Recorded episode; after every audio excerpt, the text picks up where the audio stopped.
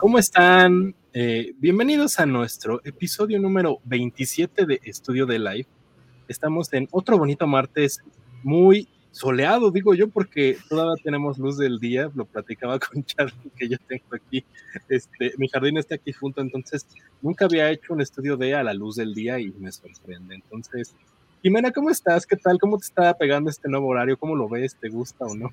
Hola, hola Alonso, hola Charlie, qué gusto estar de regreso con ustedes. Este, fíjate que sí, sí, sí lo estoy padeciendo, sobre todo en la mañana, porque pues yo me levanto muy temprano y sigue siendo de noche y como que mi cuerpo no se acostumbra a que si está oscuro, ¿no? O sea, pues de todos modos hay que despertarse. Entonces sí me cuesta mucho la levantada y en la noche no me da sueño porque pues sigo como con el otro horario. Entonces me angustio que ya me tengo que dormir, pero no tengo sueño y me quedo así pensando y de repente ya dieron las 12 y es como... Entonces sí, sí la estoy sufriendo. Eso, eso más el calor, como que sí me trae un poco desbalanceada. No sé ustedes cómo la ven. Eso pasa, Jimena, cuando se rebasa cierta edad y bueno, llegó ese momento, ni modo, fue esta misma semana, ahí estuviste eh, compartiendo y presumiendo tus festejos y así es esto, ¿no? Cuando ya, qué bueno, yo llevo ya pues un camino recorrido y soy eh, ejemplo en esto, ¿no? No puedo decir otra cosa eh, más que pues así es de ahora en adelante. Bienvenida. Bienvenida a esta etapa de la vida. Gracias, Charlie.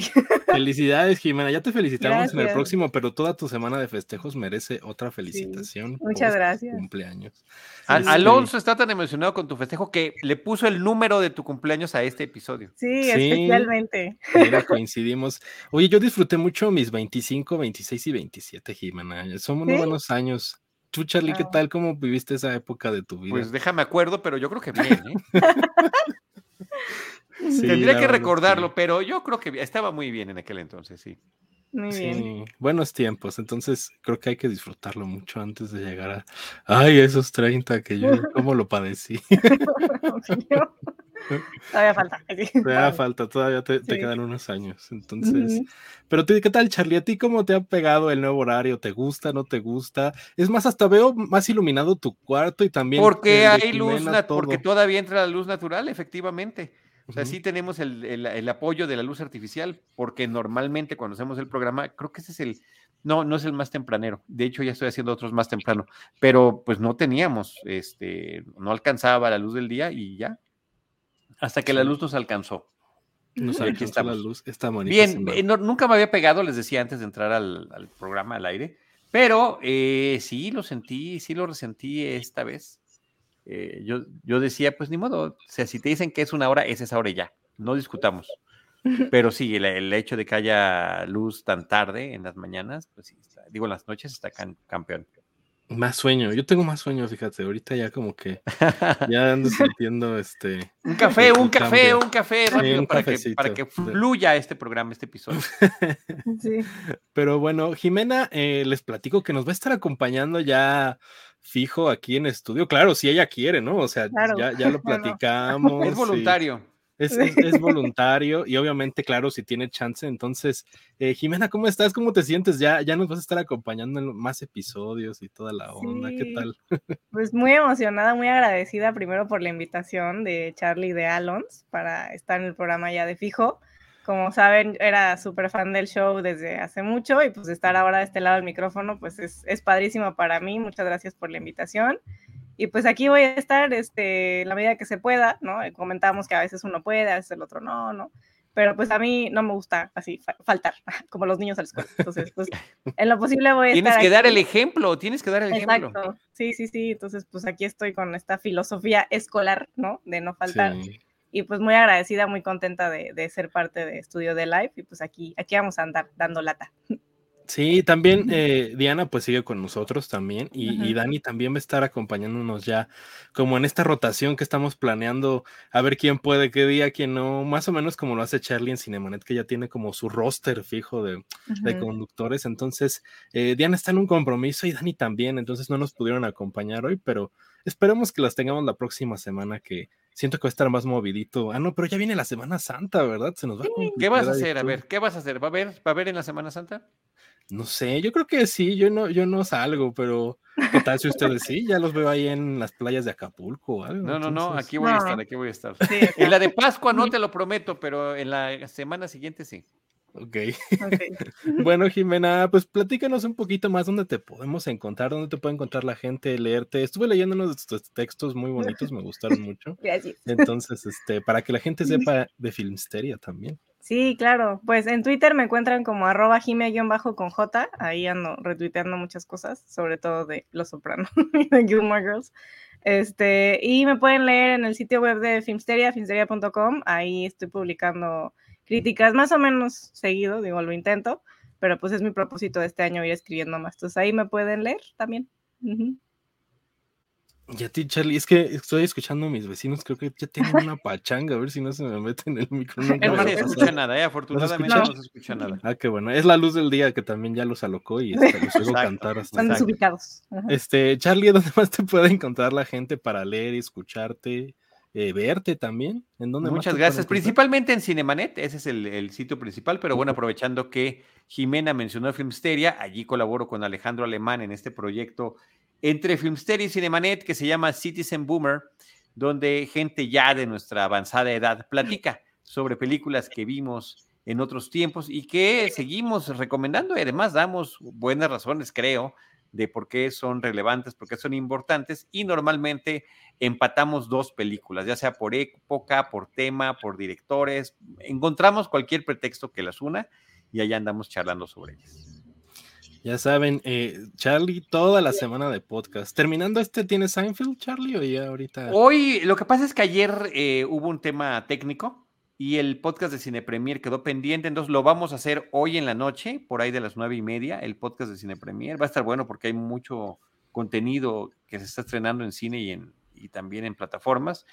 Y en, la semana, en algún horario aún por definir, haremos el de Seinfeld. Todo eso es por parte de Cine Premier. Ok, sí hubo muchos estrenos, ¿eh? ya empezaron así pegándole duro. Una semana antes yo no tenía ni de qué hablar en el podcast que hago también de cine y series. Y ahora esta semana teníamos como 15 contenidos, entonces ahí estuvimos. Oye, y te adelanto que las, la primera semana de mayo va a estar intensa. Creo que hay varias cosas que están ahí formaditas para estrenarse. Eh, entre las menos conocidas está una nueva serie de Star Trek que se llama Strange New Worlds y mm. que continúa las aventuras del capitán previo a Kirk en, el Enterprise y a un Spock que estuvo con el capitán Pike que aparece en el, eh, eh, normalmente por el canon apareció en el episodio piloto de la serie original a mediados de la década de los 60, de los mm. años 60 del siglo pasado. Ya llovió. Ya llovió. Nos lo están retomando y me parece que está muy interesante. Hay mucho contenido de Star Trek, ¿no? En Paramount Plus. sí, hay quizá demasiado. Hay unos que no me están encantando tanto. Además, no está todo en, todavía no está todo en Paramount Plus. Eso, es interesante porque, pues ya ves que antes de que existiera la plataforma, los derechos de ciertas películas o series ya estaban distribuidos en otros lados.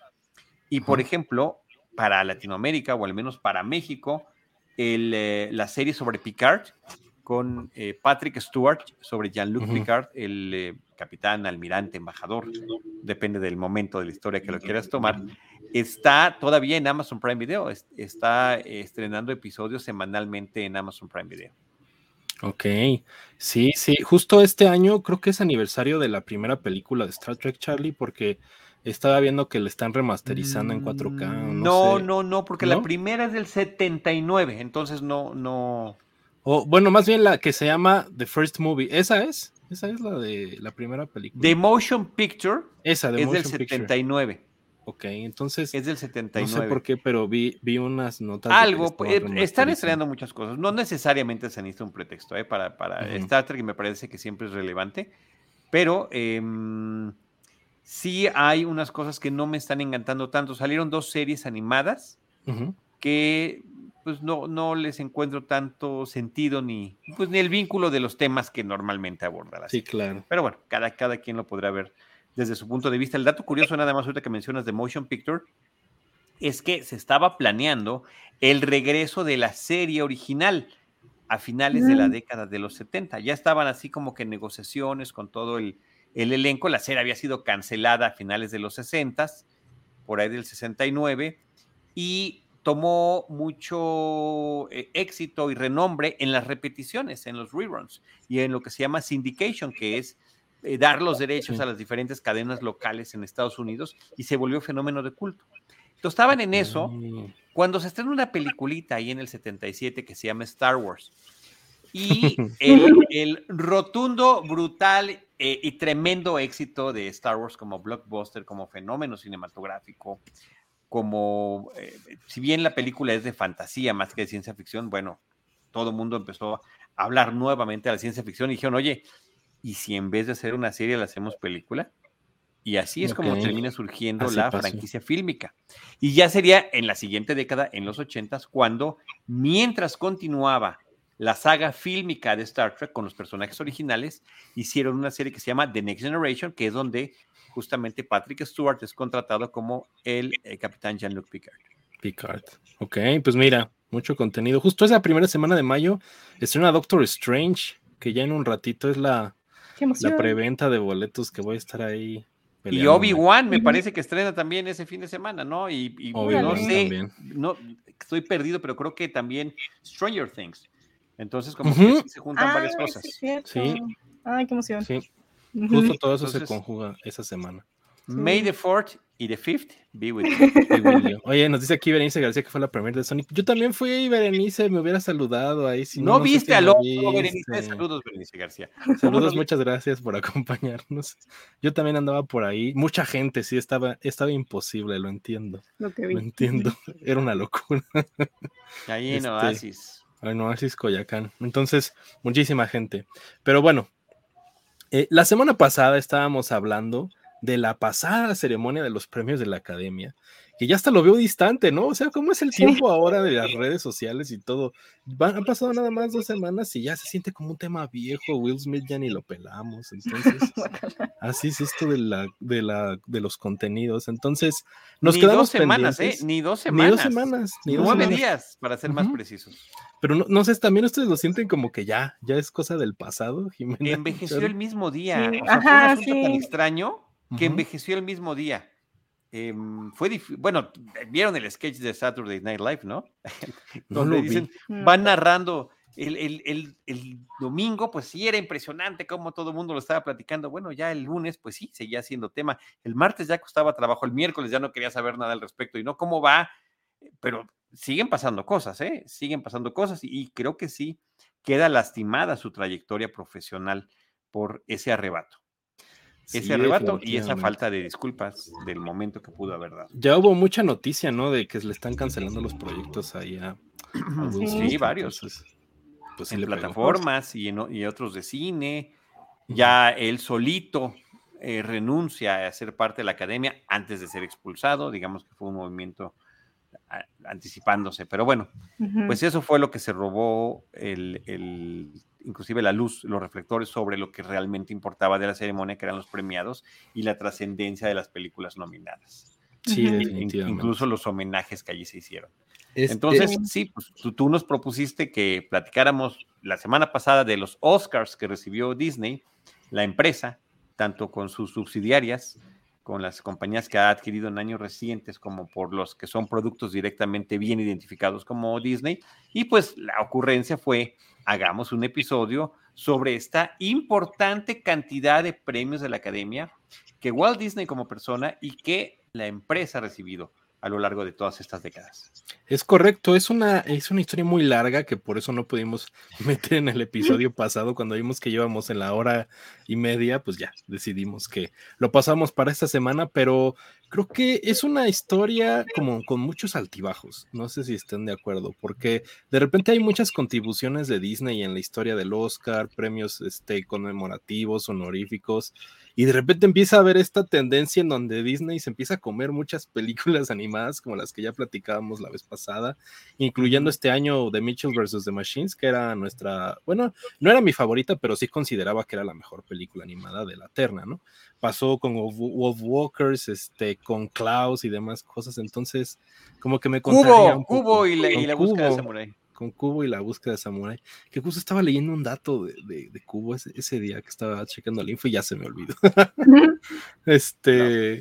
Eh, sí, porque había ganado Zootopia, ¿no? Ese año. Y también estaba Ricky Ralph, ya me acordé. Estaba Ricky ah, Ralph, Zootopia, Cubo y había otra que también que creo que lo merecía también. Entonces, bueno, eh, justo para empezar este recorrido por los Oscars que se ha llevado Disney y cómo han sido partícipes de la ceremonia desde casi casi sus inicios, les quería enseñar mi libro de la historia del Oscar en donde estuve checando varios datos. Oh, es, una, cosa gigantesca.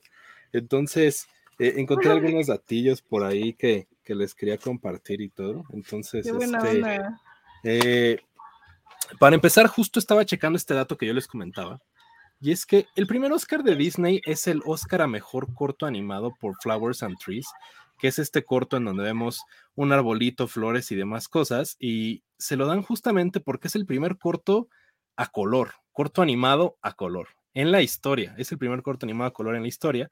Y la academia ya venía como siguiendo los pasos de cómo había sido Disney creando estas Silly Symphonies muy icónicas, que teníamos esta cámara multiplanos que hace diferentes perspectivas y planos de, las, de los cortos. Innovaron haciendo el corto de Mickey Mouse que tenía sonido. Entonces era Disney como parteaguas tras parteaguas con los cortos animados, iban cambiando muchas cosas y muchos estudios estaban detrás de ellos y veían lo que estaban haciendo y trataban de replicarlo.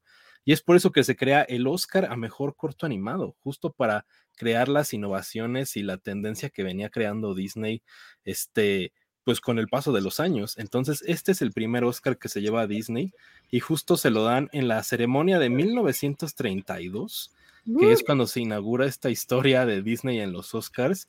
Y de ahí en fuera hubo muchos ya Oscars que justo todos eran para corto animado. Disney se llevó al hilo varios. Se llevó el del 32, el 33, 34, 35, 36, 37, 38 y 39. Todos esos años se llevó Disney el Oscar a mejor corto animado. Este, incluyendo por ahí el, el Oscar a, a, a Blancanieves y los Siete Enanos, que lo platicaremos ahorita, pero no sé qué piensan eh, Jimena, Charlie, acerca de la innovación de Disney en, cuestión de los cortos, todo lo que hicieron y pues que de ahí empezó su carrera en el Oscar porque pues eran partícipes como de la ceremonia y de muchas situaciones. ¿Qué piensas, Jimena, de los Series Symphonies de Disney y su contribución? Pues primero está de miedo eso. La neta sí han avanzado mucho porque eso se ve horrendo, honestamente. Pero ya, ya ahora, ¿no? Ya tienen una, una un gran eh, progreso, ¿no? De cómo empezaron. Y pues sí, o sea, uno no piensa en los cortos de Disney tanto como en las películas, pero sí es cierto que desde siempre han empezado con esta innovación y ya después se, se les unieron los cortos de Pixar, ¿no? Que todo el mundo los, los esperaba antes de, de las películas. Yo me acuerdo mucho, no sé si lo recordarán, este del viejito jugando ajedrez, ¿no? Que yo tenía el VHS de bichos y pasaba antes de la película. A mí me encantaba y pues no, yo no entendía que era el mismo viejito porque estaba muy chiquita, ¿no? Y para mí eran dos viejitos. Y ya después que lo entendí, dije, no, mamá, está increíble ese corto, o sea, el concepto se me hace súper lindo, ¿no? También hay uno como de una bola de nieve, de los pajaritos en el, en el alambre, ¿no? O sea, está increíble y pues, o sea, han llegado muy lejos de esta cosa de las pesadillas, ¿no? Del árbol este. Entonces, pues sí, la verdad es que desde siempre han, innovado y, me alegra que, que, haya sido así, porque qué horrible. ¿Qué piensas, Charlie, de estos cortos animados que ganaban cada año el Oscar? Eh, que no había competencia, así como sigue siendo muy difícil que una película que no sea, en este caso el largometraje actualmente desde hace muchas décadas, que no sea de Disney, se pueda llevar el reconocimiento. Pero ciertamente, el ser pionero te permite también poder recibir ese tipo de reconocimiento. Y si acaso, Jimena, hoy lo vemos así, con, mm, no están tan bonitas esas florecitas y esos arbolitos, era animar lo inanimado, era poder decir, aquí está esta naturaleza que por cierto se, se durante mucho tiempo, durante todo eh, el, lapso de vida del propio Walter Disney, un tema muy importante que después llevaría también a, los, eh, a las películas, eh, tanto en largometraje como en cortometraje documental. Y es este tema de la experimentación, del atrevimiento, de el poder decir, vamos a integrar el sonido con el audio, con el color vamos a presentarlo, que haya esa, eh, literalmente, esa sincronía, esa sincronización en lo que estamos presentando y sorprender audiencias, que es, creo, lo que han hecho, y de sorprenderlas, no nada más por eso que está detrás de, de estos logros, sino sobre todo emotivamente con las historias que nos van presentando. Entonces, el tener estas flores que cobran vida, y que bailan alrededor de un árbol, pues por supuesto que terminaba siendo un deleite para los espectadores y eh, parte de un proceso, porque no era el inicio, ya había iniciado años antes, pero parte de un proceso donde efectivamente había que mejorar película tras película, eh, ya sea en cortometraje o en largometraje. Y toda esa suma de reconocimientos y de esfuerzos, pues llevarían que antes de que acabara la década, se animaran ya a poder hacer largometrajes animados. Sí, totalmente de acuerdo. Yo creo que mencionabas, Charlie, hace rato que no había competencia, pero justo yo me puse a checar la lista de los cortos que estaban cada año. La gran mayoría eran cortos de los Looney Tunes, ¿sabes? O sea, de los que estaban compitiendo en esas categorías. Que son fantásticos. Que son increíbles. Entonces, yo creo que ahí Warner y Disney iban como la cabeza pegados, este, hasta que, pues creo que Warner le dio la vuelta, pero después de casi 10 años, o sea, no podían superar a Disney en ese aspecto, porque sí había muchas cuestiones técnicas que tenían que ver con esto, o sea, eh, añadir el color, Disney innovaba con el Technicolor, demás cosas, los cambios como de radio, de, de, de, los, de los cortos, este, el sonido, la musicalización, eran cosas muy complicadas y que todos los estudios animados le deben a Disney, porque básicamente ellos crearon los procesos que muchos se siguen usando hasta la actualidad. Que digo, ya la digitalización, eh, pues como que ha tomado el lugar principal, pero el dibujo a mano en algunas cuestiones se sigue haciendo como se hacía en esos tiempos, ¿no? Entonces es increíble que se haya creado esto. Yo extraño mucho, algo mucho de los cortos que siempre le menciono con gente que me pregunta de Disney, y es que había una cuestión medio macabra, o sea, sí había como una cuestión creepy, ¿no? En estos cortos. Había varios cortos como Hell's Bells o Skeleton Dance que eran, ah, pues, terroríficos esos esqueletos. Este, veíamos el infierno, hay otro donde protagoniza el diablo y como que mucha gente no se acuerda que Disney tenía este aspecto como oscuro que se siguió notando por algunos años como en fantasía y llegando hasta el caldero mágico y demás cosas, pero como que ya lo dejaron atrás, ¿no? Ahora todo es muy bonito, hay colores y flores, pero la realidad es que el estudio no era así y el mismo Ese lado oscuro está increíble y qué bueno que lo exploraban y qué bueno que lo exploraban con humor, que creo que esa es la parte importante. Es decir, tenían toda la capacidad, el talento y los medios para crear algo perturbador, pero no, optan por integrar el elemento y jugar con él, hacerlo juguetón. Es correcto. sí. Sí, lo extraño yo a veces en, en las películas de Disney, porque la gente ve a la marca como algo muy familiar y bonito y la realidad es que no empezó siendo así, o sea, sí tenía otro lado que se perdió ahí con el tiempo. Pero bueno, justo el como Oscar más importante yo creo en la historia de Disney en ese tiempo, que ya lo hemos mencionado varias veces aquí en el programa, fue este Oscar honorario a Blancanieves y los siete enanos que se dio en 1937 y que este Oscar con siete Oscars chiquitos y lo recibe el mismo Walt Disney, ¿no? Entonces, Charlie, yo sé que te encanta este dato, entonces, ¿qué piensas? ¿Cómo has visto esto del de, Oscar de Blancanieves? Es una, es una cuestión muy bonita por ser la primera película animada en la historia.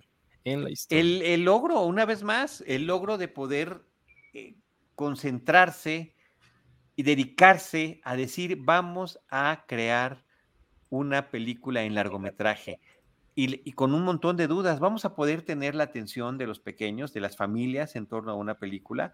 ¿Qué, ¿Cuáles son los elementos que tenemos que integrar? ¿Cuál va a ser el papel de la música, del score y también de las canciones? ¿Cuál va a ser este diseño de personajes que haga atractiva la historia? Y creo que justamente una de las cuestiones muy interesantes que eh, integran en, en, la animación de esta película, pues es la personalidad de cada uno de los enanos esa identidad perfecta y claramente eh, distinguible entre cada uno de ellos.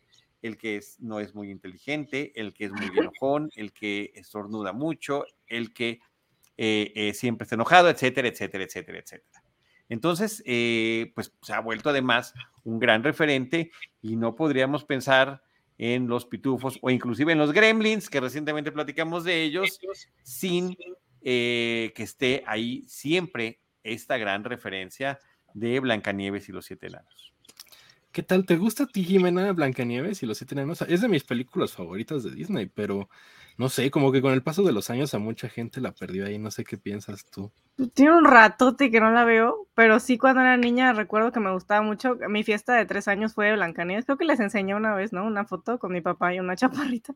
Sí. Este, me acuerdo que me daba mucho miedo, justo ahora que, que mencionas esto de lo, de lo macabro la escena del bosque, que de repente como que tenían ojos los árboles, me acuerdo, ¿no? Las sombras, o sea, toda esa parte del bosque me daba muchísimo miedo, como que no me gustaba esa parte en particular. Pero sí me gustaba mucho la, la historia, aunque creo que ya comparándola con las demás princesas, pues creo que es la que menos me gusta, porque pues justo es esta, pues fue la primera, ¿no? Entonces sigue siendo esta historia muy clásica del príncipe y de que ¿no? Solo sirve para que limpie la casa, ¿no? Blancanieves y así. Digo, pues X es de su tiempo, no es como que le va a pedir que sea actual si se hizo en el 39, ¿no? Pero personalmente a mí digo, pues no, Blancanieves no, no me late, ¿no? me gusta mucho su voz de, o sea, cuando canta, se me hace de las más bonitas de, de Disney y sobre todo esta del, ¿cómo va? No sé, la del pozo, se me hace muy bonita. Este, pero así que tú digas, wow, Blancanieves, no, Máximo, no, la neta no. O sea, como que hay, hay, hay, princesas que me gustan mucho más que Blancanieves, pero se me hace adorable esto de los Óscares chiquitos, ya no hacen esas cosas. No, ya no lo hacen. Es que como que la academia pasó por muchos procesos de experimentación, entonces justo estos que tienen aquí Walt Disney eran unos reconocimientos también que se daban y oh. se los dieron, entonces pues todo eso ya está en las oficinas de Disney, pero ya no, ya no se hace nada de eso, entonces como que sí quedan ahí para la posteridad. Este, este tipo de como de estatuillas honoríficas. Este, sí, estoy de acuerdo que Blancanieves como que es muy de su tiempo y obviamente la perspectiva que tenemos nosotros vista desde la actualidad hacia lo que ellos trataron de plasmar, pues hay muchas cosas que están muy mal, ¿no? O sea, ya medio lo platicamos en el programa de la evolución de las mujeres en las películas de Disney, pero pues creo que eh, técnicamente y narrativamente y de todo era una cuestión muy impresionante. La realidad es que incluso el mismo Disney no sabía si hacer la película porque tuvieron que bajarle hasta el color a la cinta porque la gente no estaba acostumbrada a ver colores tan brillantes en la pantalla por tanto tiempo. Era algo extremadamente raro. Entonces, como que la historia de Blancanieves es muy bonita y, y, convirtiéndose en esta primera película animada de Disney, como que estableció muchos de los, de los, este, como de las bases que usaba Disney para las películas que se repitieron después, ¿no? En La Cenicienta, La Bella Durmiente, este, y pues todas las princesas que vinieron posteriormente, llegando un poco hasta los ochentas por ahí, porque como que la historia hizo que cambiaran en los noventas y empezaron a cambiar con el renacimiento famoso de Disney.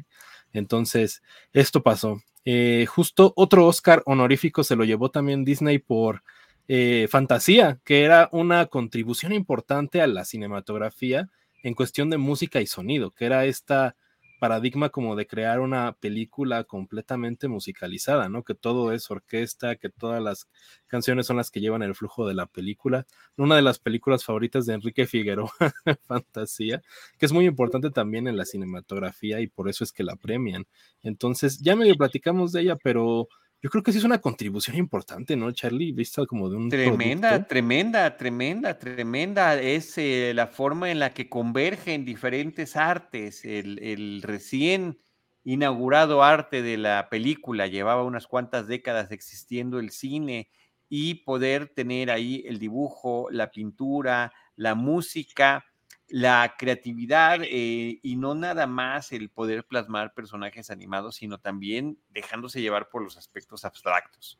Es una película que justamente por todo eso en cartelera no termina siendo eh, del todo bien recibida, pero queda ahí inmediatamente, se reconoce entre muchos otros eh, premios de la época, pues el Oscar al año siguiente de su estreno, porque era claro que nunca se había visto algo así de qué manera, cómo vamos a dibujar la música. Y además te lo van explicando en la película, no cómo dibujar la música, sino te hablan de opciones, de cuestiones abstractas de las que se pueden por allí integrar, de la forma en la que los personajes van al unísono de estas melodías de la música clásica que están allí en la película. Creo que es es impresionante. Y hablando nada más, porque esto sí no viene en fantasía, porque es una película única, sin duda alguna.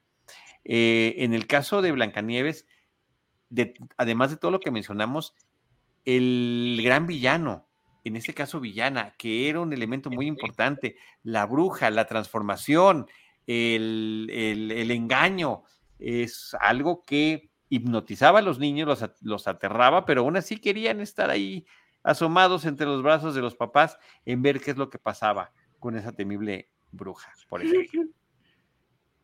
Oigan, y justo me brinqué antes de fantasía, venía justo este dato que me, me mencionaba también Jimena cuando estuvimos armando el programa, eh, que Pinocho gana un año antes por mejor canción original y ahí empieza esta eh, como corrida de Disney ganando canción original en muchos de los años que vino del Oscar posteriormente y ganan justo por When You Wish Upon a Star que como bien mencionaba Jimena, este es la película, digo, la canción insignia de Disney, ¿no? O sea, la escuchamos en el intro, la escuchamos en los productos, en los parques y todo.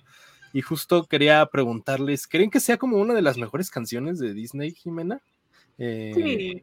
Sí. O sea, a mí se me hace muy linda. o sea, aunque no fuera el intro de ninguna película, se me hace como muy, no sé, está bonito el, mensaje, ¿no? Y esta cuestión de, que llegue el hada, ¿no? Y Yepeto. No sé, esa película se me hace como muy linda fuera de esta como cuestión medio, que a muchos les da miedo, ¿no? De los burros, que no sé, como que es algo que comparten muchas, mucha gente que la vio de niño, que era medio rara esa parte.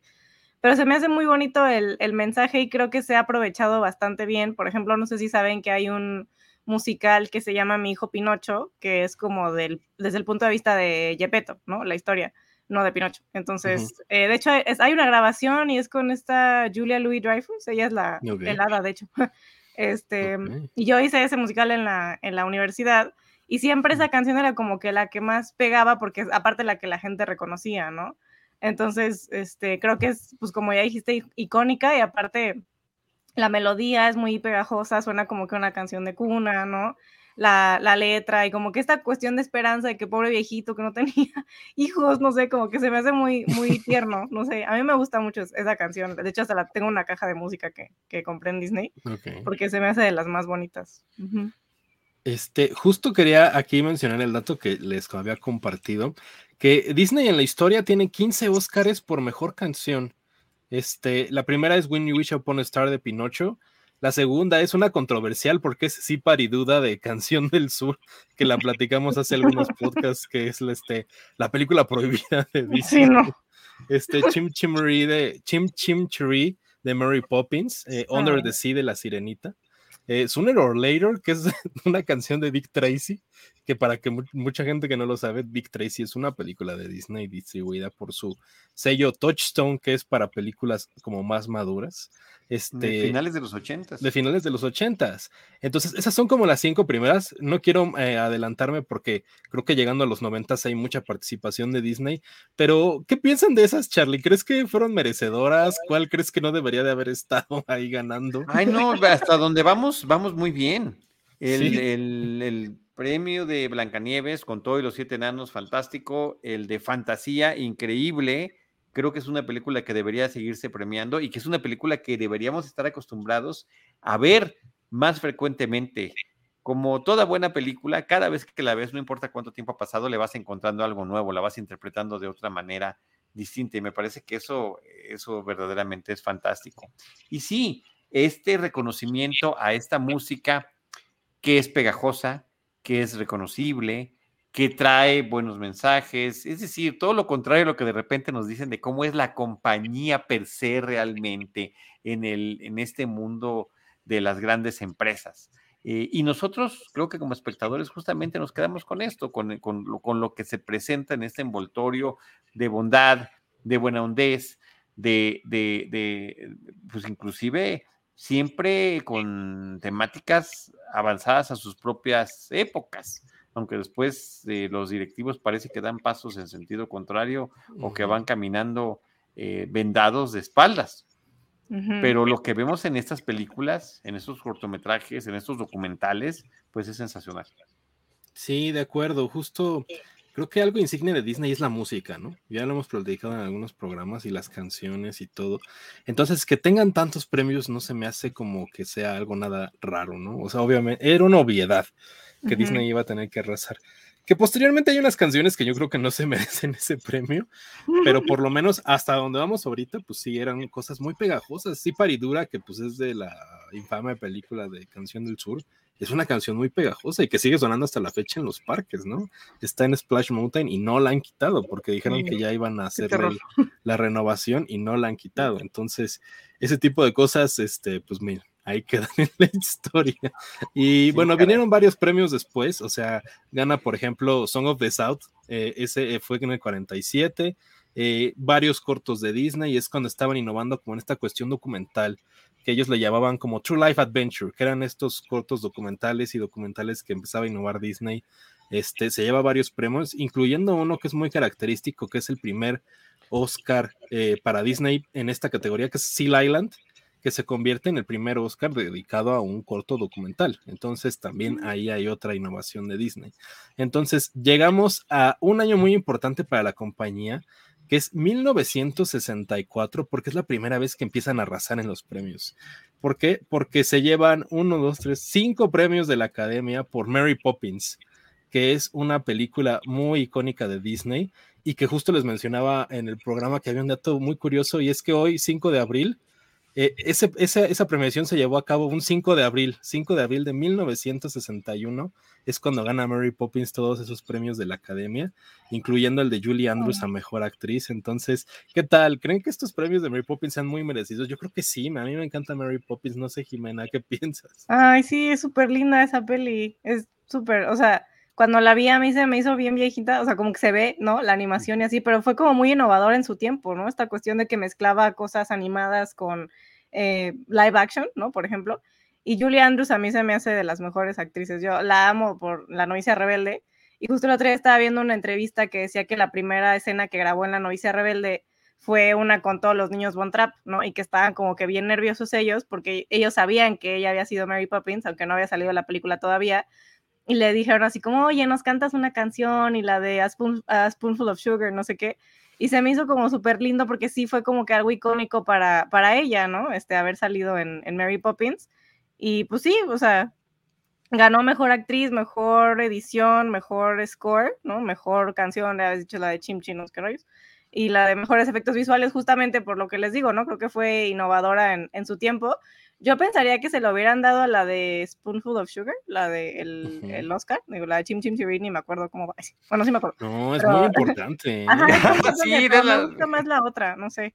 Siento que se, se, me pegó, se me pega más la de la de la cuchara, no sé Pero sí, está, se me hace muy bonita la historia y sobre todo el, a mí me gusta mucho el musical. Lo vi en el DF cuando estuvo Bianca Marroquín y fue así como, wow, o oh. sea, espectacular. Eh, la, cuando vuela con la sombrilla arriba del, del, público, así es, es increíble. A mí me encantó, me encantó, me gusta mucho más, obviamente, el musical que, que la película por la experiencia, ¿no? De ir a ver este, un musical.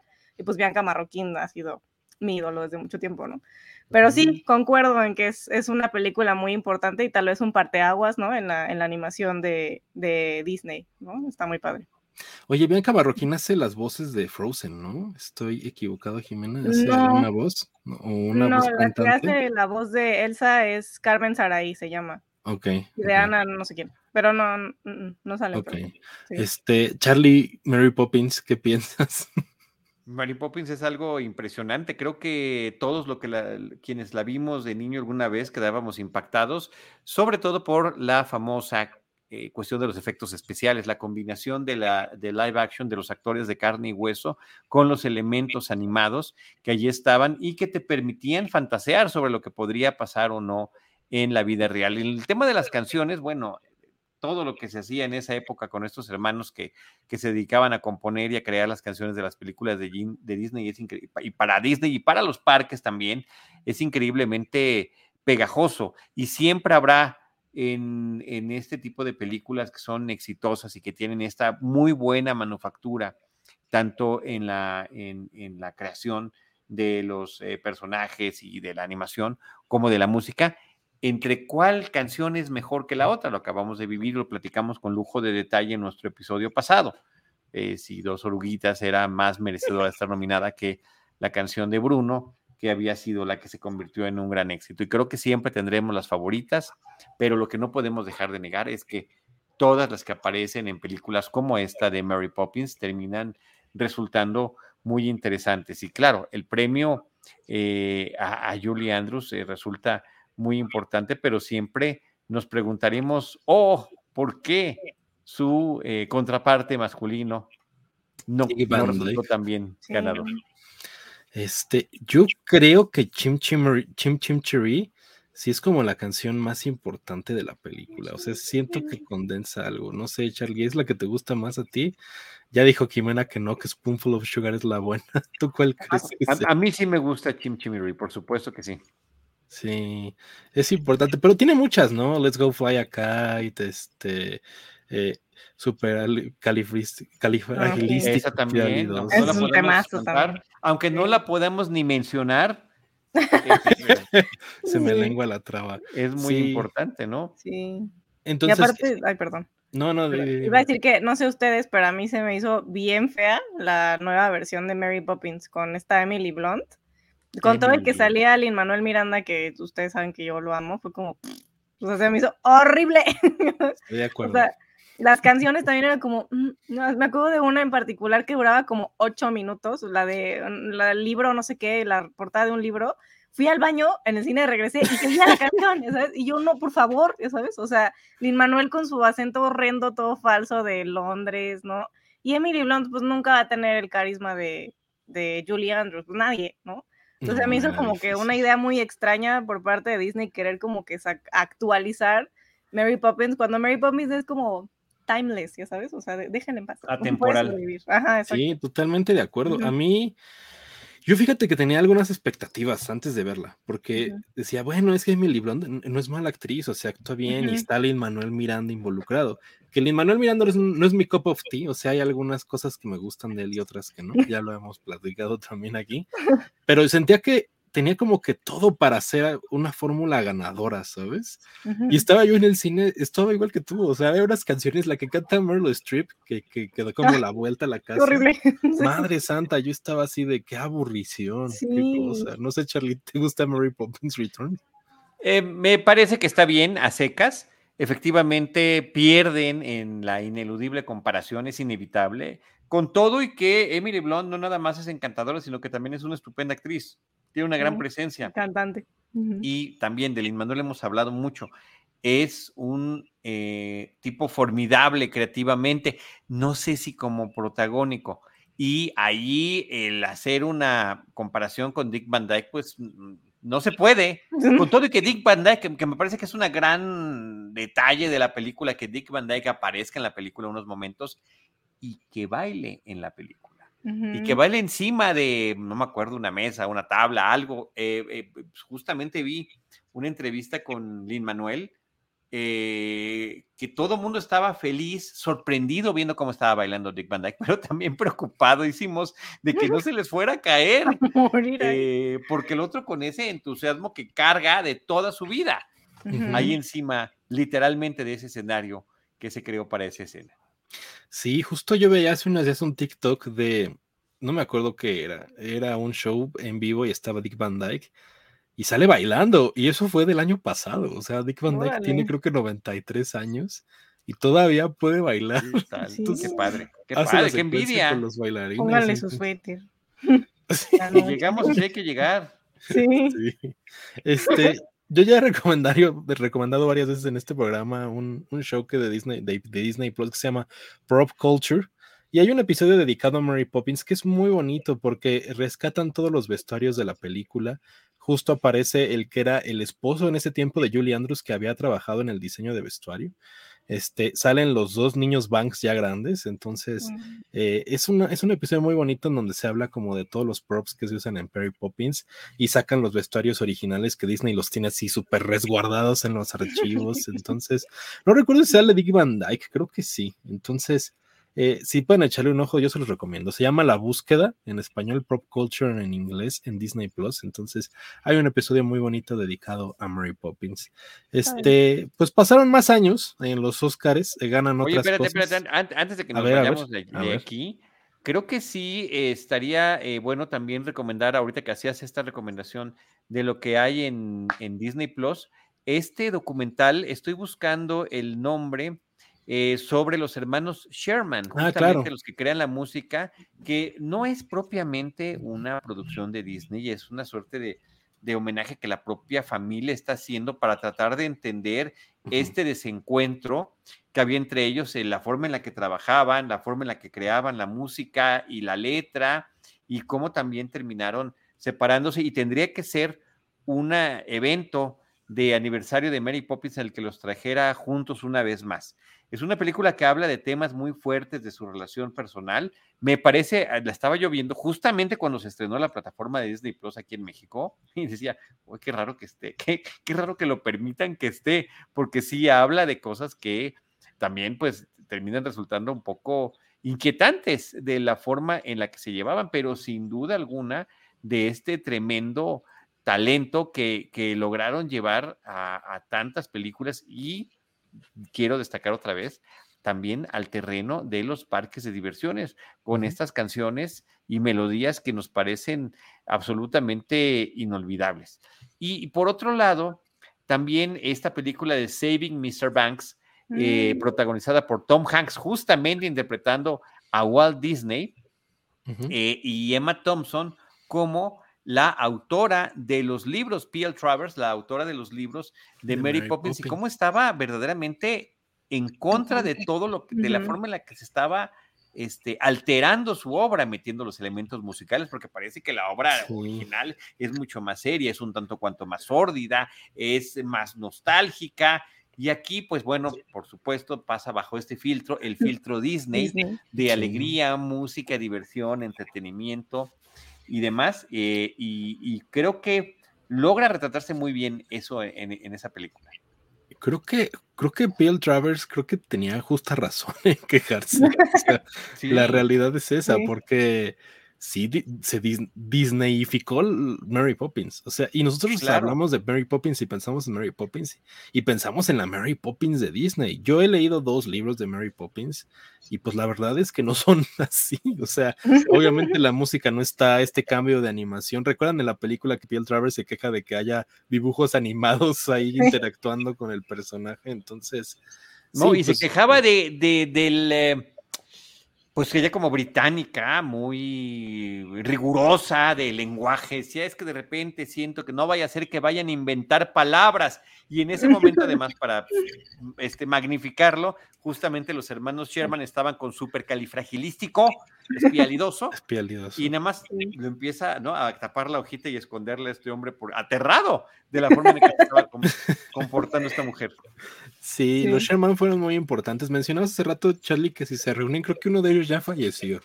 Uno de los dos hermanos Sherman. No, no, digo, pero que en la película se logran reunir. Ah, todavía. O sea, ok. todavía logran ese momento en, en un, eh, en un aniversario de, de- O sea, es algo que pasa en la película, en un an- aniversario de Mary Poppins, en una función especial. Ok.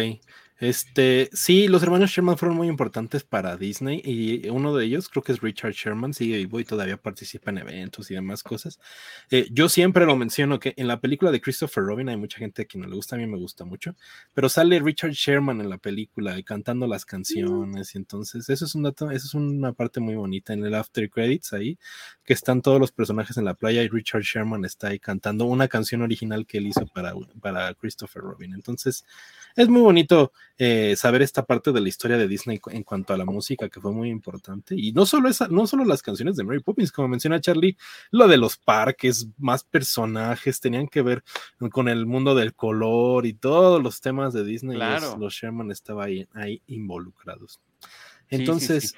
Oye, eh, y, y el, el dato también, también curioso dentro de todo esto, de que sea Emma Thompson quien interpreta a P.L. Travers, la autora de Mary Poppins, cuando la propia actriz Thompson ya había participado en esas otras Nanny películas McPhee. de Nanny McPhee, que eran Mm. como una no, suerte de antítesis de la Mary Poppins Sí. cinematográfica. que yo diría que Nanny McPhee es más parecido a Mary Poppins que la misma Mary Poppins. Por ejemplo. Por eso, pero digo, antítesis de la versión fílmica. Sí, entonces, yo no he visto la obra, Jimena, sí tengo muchas ganas, esa ha sido de las que más quiero ver, entonces, mi novia fue hace unos años y también lo cuenta como una cosa espectacular, entonces, sí, creo que sí, se, se pone muy bonito en escena, Jimena. Sí, la verdad, sí, yo no dejé de llorar. De por sí siempre lloro cuando veo a Bianca Marroquín porque la amo. Pero está muy padre la apuesta y esa canción de Supercalifragilístico Expialidoso tiene una coreografía súper difícil. O sea, en los musicales es como muy famoso que ese, ese número en particular se tardan muchísimo en, perfeccionar porque tiene mucho movimiento de mano que va justo como con la palabra. Y de hecho, cuando lo ensayan, tienen como que los actores pegado como en las butacas lo que sigue porque está cañón no memorizárselo. Entonces, o sea, así lo ensayan y luego ya lo quitan, obviamente, ¿no? Pero sí es toda una experiencia. No sé eh, si algún día lo, lo traigan de regreso, pero si lo traen, ojalá lo puedan ver porque Sí deberían, yo creo que sí, sí debería regresar. Bueno, ahora sí, pasamos unos años. Entre ese Inter hay varios ganadores como Bedknobs and Broomsticks, que aquí se llama Travesuras de una Bruja, que sigue mucho la línea de Mary mm, Poppins. Es una, película que sigue mucho. Era tratar de, de replicar ese éxito y no sé por qué no lo termina logrando tanto.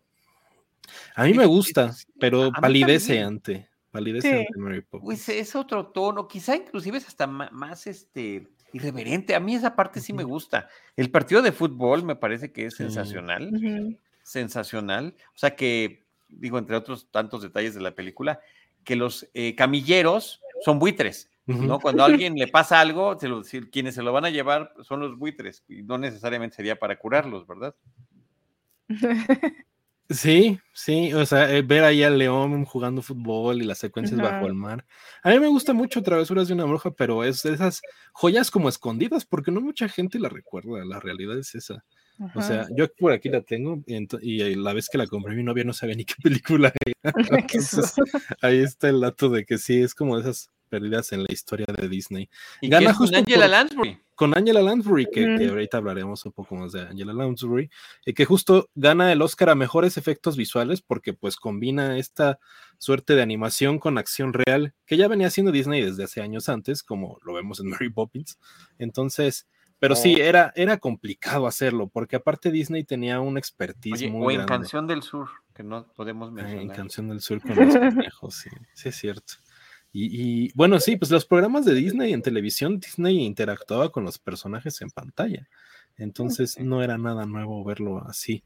Este, eh, bueno, eh, hubo más victorias en años posteriores y justo llegamos al 1988 cuando se le entrega un Oscar honorario a Roger Rabbit, bueno, no a Roger Rabbit, a la película, se lo entregan a Richard Williams eh, por ser un parteaguas también en el cine, pero fíjense aquí, aquí, yo no sabía de este Oscar hasta que estuvimos investigándolo. Yo no había ni nacido en el 88, ¿no?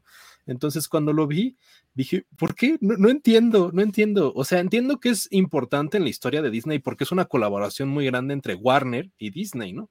Es la primera vez que sale Box Bunny con Mickey Mouse y hay personajes como Betty Boop y demás cosas ahí en Roger Rabbit, pero eh, pues se entrega como, como un parteaguas en combinación de la animación y la acción real y los efectos visuales y pues ya platicamos que ya había muchas cosas así. ¿Por qué, Charlie? ¿Por qué crees que fue este Oscar? Que bueno, eh, eh, porque se logra hacer mucho más tridimensional, se, se, vuelve a ser mucho más interactivo. Se, de verdad que sí, hubo un trabajo impresionante para lograr todo esto que, se, que se, se antojaba como que ciertamente ya lo hemos visto y rebasa eh, la calidad de todo lo que se había presentado previamente, además de, que significaba esta suerte de multiverso entre estas grandes distribuidoras y que sus personajes, a través de esta creación en la historia del, del Toontown, terminaran coexistiendo. Sí, justo tienes toda la razón. Eh, justo hay un término que yo ya no recordaba, que eh, se usa como en el cine, que se llama como de empujar el foco, porque hay una secuencia en Roger Rabbit en donde está Ay, ¿Quién era el personaje? el principal, ¿quién era el actor? Se me fue el nombre. Ah, este, se me fue. Eh, Bob Hoskins. Bob Hoskins, que era Mario Bros también. Entonces, está Bob Hoskins con Roger Rabbit y había, lo que hacen en esa escena es que le pegan un foco que está ahí. Entonces el foco empieza a, a menearse, a moverse. Entonces eso hace que tuvieran que animar la sombra que pasa por Roger Rabbit, ¿no? O sea, cómo, son los cambios de luz, entonces hacen muchas cosas eh, que lo, lo, lo, como lo ejecuta la perfección Disney, que es que los personajes siempre tienen que estar viendo a los ojos, que es algo que no se ve cuando, cuando innovas en otras películas que usan esta mezcla de acción real con animación, que como que hay un, un campo en donde los personajes parece que están viendo al vacío, y en Disney era muy importante que todos los personajes estuvieran, siempre estuvieran viendo los ojos de los otros personajes en acción real. Entonces, Jimena, ¿has visto eh, Roger Rabbit? ¿Te gusta? ¿Qué piensas? ¿Crees que se merezca este Oscar? O sea, sí, recuerdo haberla visto porque la pasaban en Disney Channel y se me hacía justo como bien loco que mezclara personas con animación cuando se veía pues viejita la peli, ¿no? Pero desde entonces no la he vuelto a ver y siento que debería, porque lo único que recuerdo realmente que se me quedó grabado fue obviamente Jessica Rabbit. Y era como, ¿qué es eso? un poco subido de tono. Este, pero no, la verdad es que no la he visto desde, desde aquellas veces que la medio veía en Disney Channel. Creo que se las han pedido mucho Charlie en, en Citizen sí. Boomer, sí, sí, sí, y, empatarla con Cool World, que es otra película que también es el Ay, esa sí es espantosa, ¿eh? Con Brad Pitt. Pues habría, habría que revisarlas. También la música de David Bowie de Cool World es fantástica. Eso sí. Sí. Este, eh, yo vi Roger Rabbit, ¿qué fue? El año pasado. Tenía mucho tiempo sin verla. La veía ¿Está mucho en Disney Plus? Yo creo que sí. No sé. Sí, creo que sí. Digo, yo la tengo, no la tengo en la mano, pero sí la tengo. Entonces la vi.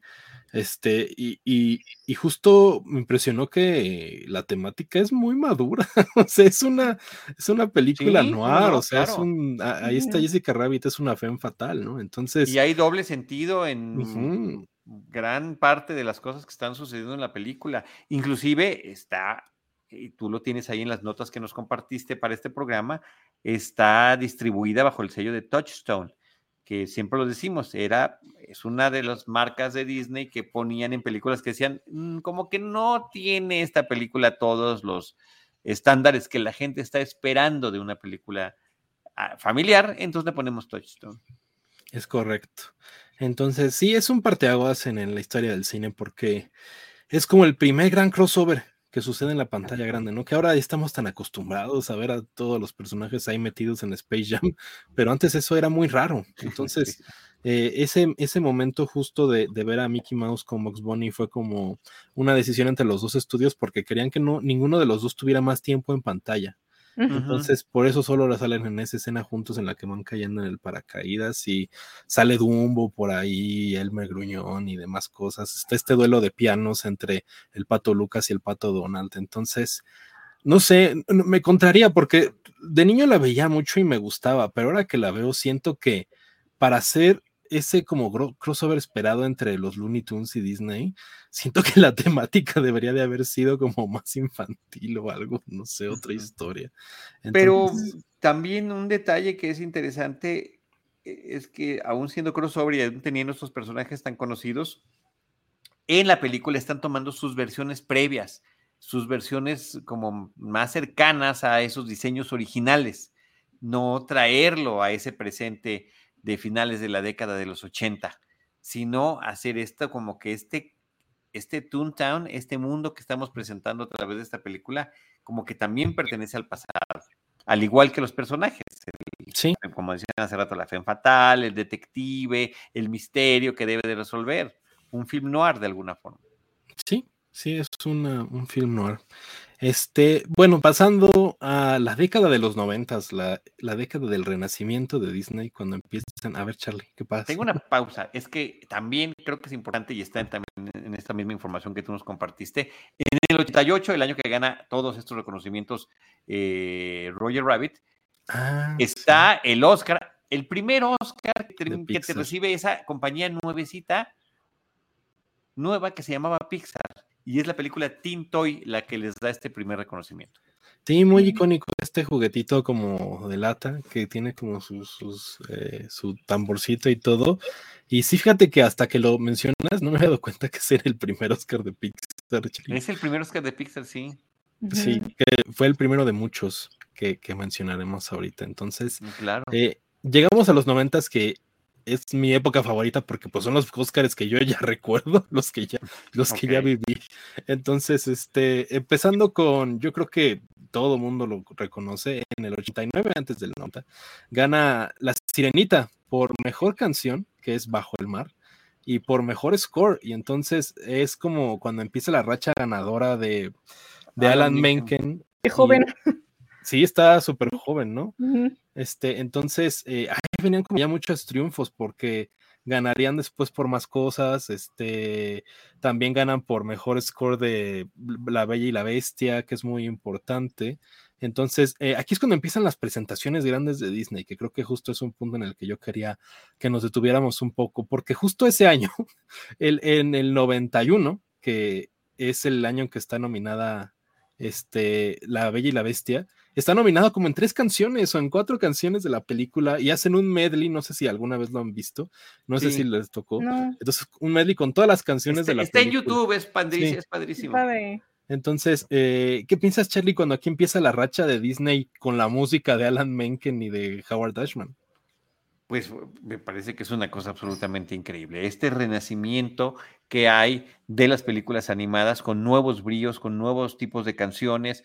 Igualmente, podríamos decir Under the Sea o Bajo el Mar es acaso la canción más representativa de la película. Sí puede ser, pero Kiss the Girl a mí me parece que es, no solamente es una canción fantástica, romántica, que es uno de los grandes, grandes momentos eh, dramáticos que tiene la película y también humorísticos. Eh, las ranas cantando que están ahí en, los remos, la forma en la que Sebastián el cangrejo agarra una de las plantas para que parece micrófono, o sea, creo que es como la perfección. Cuando Under the Sea me parece que es como más, ay, sí, vamos a meter a todos.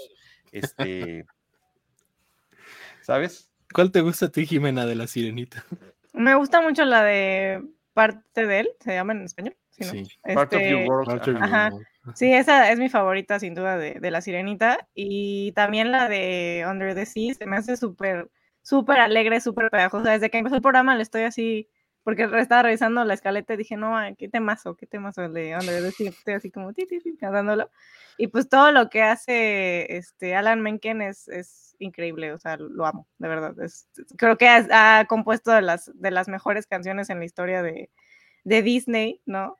Y pues todo empieza con, con esto de, de, La Sirenita, ¿no? Y ya después, pues incluso La Bella y la Bestia está nominada a Mejor Película, ¿no? O sea, no, no animada, era la primera vez que una animada estaba nominada en la categoría de Mejor Película.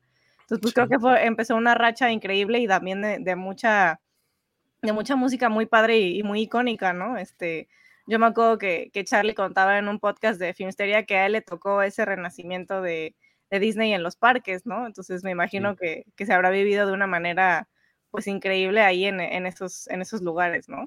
Inesperada. Yo estaba trabajando en, eh, fue la, en la época en la que me tocó trabajar en Epcot. Y me tocó ir al cine al estreno de la película y yo creo que nadie estaba esperando el éxito que terminó resultando siendo, en, todo sentido, en la forma en la que contaban la historia. O sea, veníamos de, no sé, de Cangurolandia y no sé qué otras cosas previas donde ya no era relevante eh, que se estrenaba una película en el cine. Y cuando Alan Menken y toda la gente involucrada en la película estaban recibiendo estos reconocimientos, pues ya estaban muy avanzados, porque son trabajos de tres o cuatro años o más, la producción de estos largometrajes. Y ahí vendrían otros que vamos a hablar ahorita, en, un momento más. Por ahí tenemos este comentario de eh, Néstor Montes, que dice que creo que es necesario, aunque no ganó, mencionar The Jungle Book, el libro de la selva aquí en este programa, en este podcast al que me invitó Alonso, que se llama Estudio D. Yo he dicho cuando nos piden nuestras listas de películas favoritas, es mi favorita de, la época clásica de Disney, aunque ya se termina justamente en, esos tiempos cuando él fallece, eh, pero que es increíble en, términos de historia, de adaptación, de personajes y esa música que tiene. Una sola nominación al Oscar tuvo y eh, no, no se lo llevó. Yo traigo ahí mi, mi playera de Book, Charlie. Para que the, bare, necessities, busca lo más vital. busca lo más lo vital. que necesitas nomás. Sí, nada más que fíjate que no se ve. Qué bueno que la traes, pero ahí en la posición en la que estás no se veía que estás haciendo ese, ese elemento. Y de bare necessities, tanto temáticamente como en términos de entorno, yo diría que hasta de ecosistema, es el antecedente inmediato de la canción del Rey León de Hakuna Matata. es, esta oda a la, ¿no? A, llévala leve, o sea, todo, todo se irá resolviendo. Don't worry, be happy, como dice otra canción. Don't worry, be happy de Bobby Darin, ¿no? Este, creo que es muy importante mencionar el dato que daba hace rato, Jimena, que eh, La Bella y la Bestia se convierte en la primera película animada en la historia en entrar en la categoría de mejor película, que es un momento muy importante y que se, se ha repetido, creo que solo en dos ocasiones más después de esa, pero yo creo que era una digna contendiente ese año a llevarse el Oscar y entonces, este, pues no sé, ¿qué, ganó él en el 91? Ahorita, ahorita les checo el, dato, pero ¿qué piensan, Charlie, de cuando empieza este renacimiento de Disney y las películas empiezan a tomar otra importancia y empiezan a tomar ese lugar en los premios de la academia que ya eran como la película a vencer, que eso no pasaba en años anteriores. O sea, sí venían los cortos, sí estaban los premios honorarios, pero cuando empiezan los noventas ya era como Disney uno de los contendientes así principales, que tu película tenía que derrotar en música al Rey León, era muy complicado, ¿no? ¿Qué piensas, Charlie? Me parece que era una cosa espectacular para nosotros como espectadores. Qué padre poder estar viviendo ese momento, qué padre que este tipo de películas tuvieran esa trascendencia en ese momento, pero como lo estamos demostrando a lo largo de este programa con otras generaciones como la que ustedes representan, la huella sigue imborrable allí, generación tras generación, es eh, la propia calidad de la producción en lo que se estaba, eh, digo, digamos que tan solo la técnica de animación entre La Sirenita, que es fantástica y que me fascina, contra eh, La Bella y la Bestia, bueno, hay un salto cuántico importantísimo en la forma en la que presentan todo, no solamente los personajes, los entornos, los fondos y demás. Eh, ya tengo aquí el dato. Ese año en mejor película estaban El Príncipe de las Mareas, JFK de Oliver Stone, Boxy, eh, La Bella y la Bestia y gana El Silencio de los Inocentes. Mm. Entonces, complicado. ¿Qué piensas ¿eh? de ese año y de La Bella y la Bestia en general? Estuvo rudo. Pues, estuvo rudo, como dice Charlie. Para mí me encanta La Bella y la Bestia. Siempre he querido ver el musical. Fue, de los fue el primer musical que trajo César a México. Este, entonces fue así como que icónico para el teatro musical en México. Y a mí la película se me hace hermosa. O sea, fuera de, es que ya todo el mundo dice, ¿no? Que, eh, que el síndrome de Estocolmo y que no sé qué, bla, bla, bla. Pero a mí me gusta mucho esa peli, o sea, lejos de todo eso, este, se me hace que la Bella es de las princesas que más me, con las que más me identificaría, ¿no? Porque pues le gusta leer, ¿no? Y ya, ya creo que ahí empieza la cuestión de que no es solo que busque ¿no? O sea, que alguien la rescate, ¿no? Como que ella lo que va es a rescatar al papá, ¿no? Que digo si es un hombre, pero bueno. O sea, como que es un, es un upgrade, ¿no? De lo que estaba haciendo Disney. Y este, las canciones se me hacen también buenísimas. Yo a cada rato pongo la de La Bella, la del principio, porque se me hace de las más alegres que... Lo es, lo es, lo es. es un eh. temazo, son temazos. Y aparte ya tengo una, una sudadera, de hecho, que los niños siempre me preguntan, ¿y eso qué es? Porque ahorita ya los niños de hoy ya no saben de las princesas pero es cuando de esa parte que, que, está como con un diente de león y que dice quiero aventuras que al mundo asombren, se me hace de, las letras más bonitas de, de, Disney, ¿no? De que un gran amor quiero encontrar, no sé qué, es, es, es, es padrísimo. Y pues obviamente la de nuestro huésped sea usted, ¿no? Y o sea, puro, puro, puro temazos, esa canción. pero esa de arranque que siempre se me olvida cómo se llama, que es, pareciera un popurrí de canciones, donde está involucrado todo el pueblo y donde el saludo, el comentario, la charla, el intercambio de opiniones es parte de la propia melodía. Sí. ¿No? Que ella empieza Little Town. Y, ajá, exacto. Y aparte es, o sea, el vestido de la bella es de los más icónicos, ¿no? O sea, creo que todas queríamos tener un vestido así, este, porque y pues el salón del baile. Ajá, el, baile, la canción, ¿no? O sea, que se, que se ha puesto en tantas bodas, ¿no? O sea, la de la bella y bestia son este, se me hace pues, de las películas más, más icónicas, ¿no? Y a mí es una que disfruto todavía hasta la fecha. De hecho, les quería enseñar esta, esta foto icónica de eh, cuando era chiquita. Fui a Disney, ahí, ¿se ve? Ahí está, ahí está. está. Ahí se ve. Ah, Ya, ahí, ahí. ahí. Oh, ahí estás agarrando. Oye, qué Ni más ni bonita foto. Ajá, y ahí está mi abuelito atrás. y traigo Wow. un vestido de, de campanita, que también era mi favorito. Pero sí, a mí siempre me ha parecido un- una película hermosa, incluso, ah, no, no, no fue aquí, pero lo mencioné alguna vez en, en Filmsteria, que a mí me gusta mucho también, este, una película de esas que luego sacaron, ¿no? Que, saca, que era directo como para, de, Para. VHS, eh, para video, ajá, de la Navidad, de la Sí. Navidad sí. Eh, también me, me gustaba muchísimo y toda la gente dice como, "Ay, está horrible. Y a mí me gustaban, bueno, o sea, también tenía canciones bien bonitas, una de un libro, ¿no? O sea, que como que a Bella porque le gustan los libros, ¿no? Y que le quiere enseñar a la bestia a leer. Y el villano era muy bueno, era un órgano y daba mucho miedo, estaba como encantado. Este, entonces sí, creo que todo lo que ha salido de La Bella y la Bestia se me hace padrísimo, ¿no? Bueno, menos, menos la, la adaptación de 2017, que pues bueno, es lamentable, ¿no? Este, pero fuera de eso, se me hace que La Bella y la Bestia es de las mejores pelis de, de Disney y sin duda se merecía la nominación junto con las demás películas, ¿no? Oh, Oye, qué gran foto la de Jimena, ¿eh? Ah, Así sí. de niña con Bella. Es Sí, una gran memoria de Disney. Sí. Eh, quería hacer eh, algunas eh, aclaraciones. Dice, dice Charlie que no se llama, no se sabe cómo se llama la canción del inicio, se llama Bella. Bella, ¿no? llama Sí, Bella. ujú. Ok, ok. Yo siempre le decía Bonjour. Bonjour. Sí, Claro, no, es bonjour, Bella. bonjour, bonjour. Tararara. Es Bella. Y justo gana, como mencionábamos, eh, Bella y Bestia, eh, la canción. ¿Cómo se llama en español? Bella y Bestia son. Son, ajá. sí, sí. Ajá, eh, se llama, eh, eh, es la que gana el Oscar en ese año. Entonces, aquí viene otro gran dato de trivia que me acabo de dar cuenta, pero en 1992, 93 y 94, Disney se lleva los dos premios iguales, se lleva mejor score y mejor canción original. En el Ujú. 93 gana por A Whole New World, Ah, que también. es de Aladdin, y en el 94 gana por Can You Feel the Love Tonight de Elton John. Entonces. ¿qué piensan de ese, esos grandes tres años de Disney, no? O sea, ganándose mejor música, mejor canción, Charlie. Eh, Nada más antes de eso, otro dato que sí quería, no quería dejar pasar por alto, ahora que mencionabas que El silencio de los inocentes es la película que le ganó en, en las nominadas a mejor película Ujú. en ese año, pues El silencio de los inocentes bien podría llamarse La Bella y la Bestia, sin ningún problema. Sí, Sí. Clarice. La, Oye, la ta- también yo bellísima creo que es muy Clarice, importante la, de bellísima y acosada. Clarice Starling, ¿eh? Qué bárbaro. Sí, Esta pobre. última Sí, vista que vi de la película es, es este perturbador. Tan perturbador como los Sí. crímenes de Hannibal Lecter. Este, eh, yo creo que El silencio de los inocentes es importante porque se siente a veces como una película de terror, ¿no? Entonces, ganando el premio a mejor película se me hace también un parteaguas en la historia Lo del es, lo es, lo es, lo es, sin Entonces, duda alguna. Este, menciona acá por Berenice que en el espectáculo Hugh Jackman cantó y bailó la- la- la- el tema de Gastón.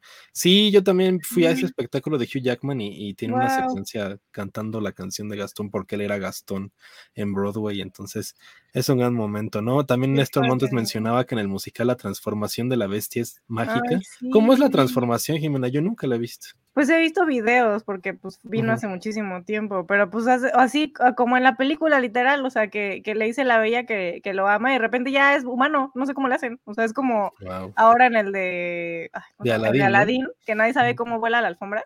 Igual en su tiempo Mm. era como, ¿cómo cambian a la bestia? ¿no? O sea, y así como que todo el mundo preguntaba a los del elenco, "Ay, ¿cómo le hacen? ¿no? Y es así como de los secretos mejores guardados, ¿no? De Ocesa, porque era así literal, instantáneo. O sea, a lo mejor, no sé si era otro actor el que era la bestia y luego lo cambian por el humano, no sé.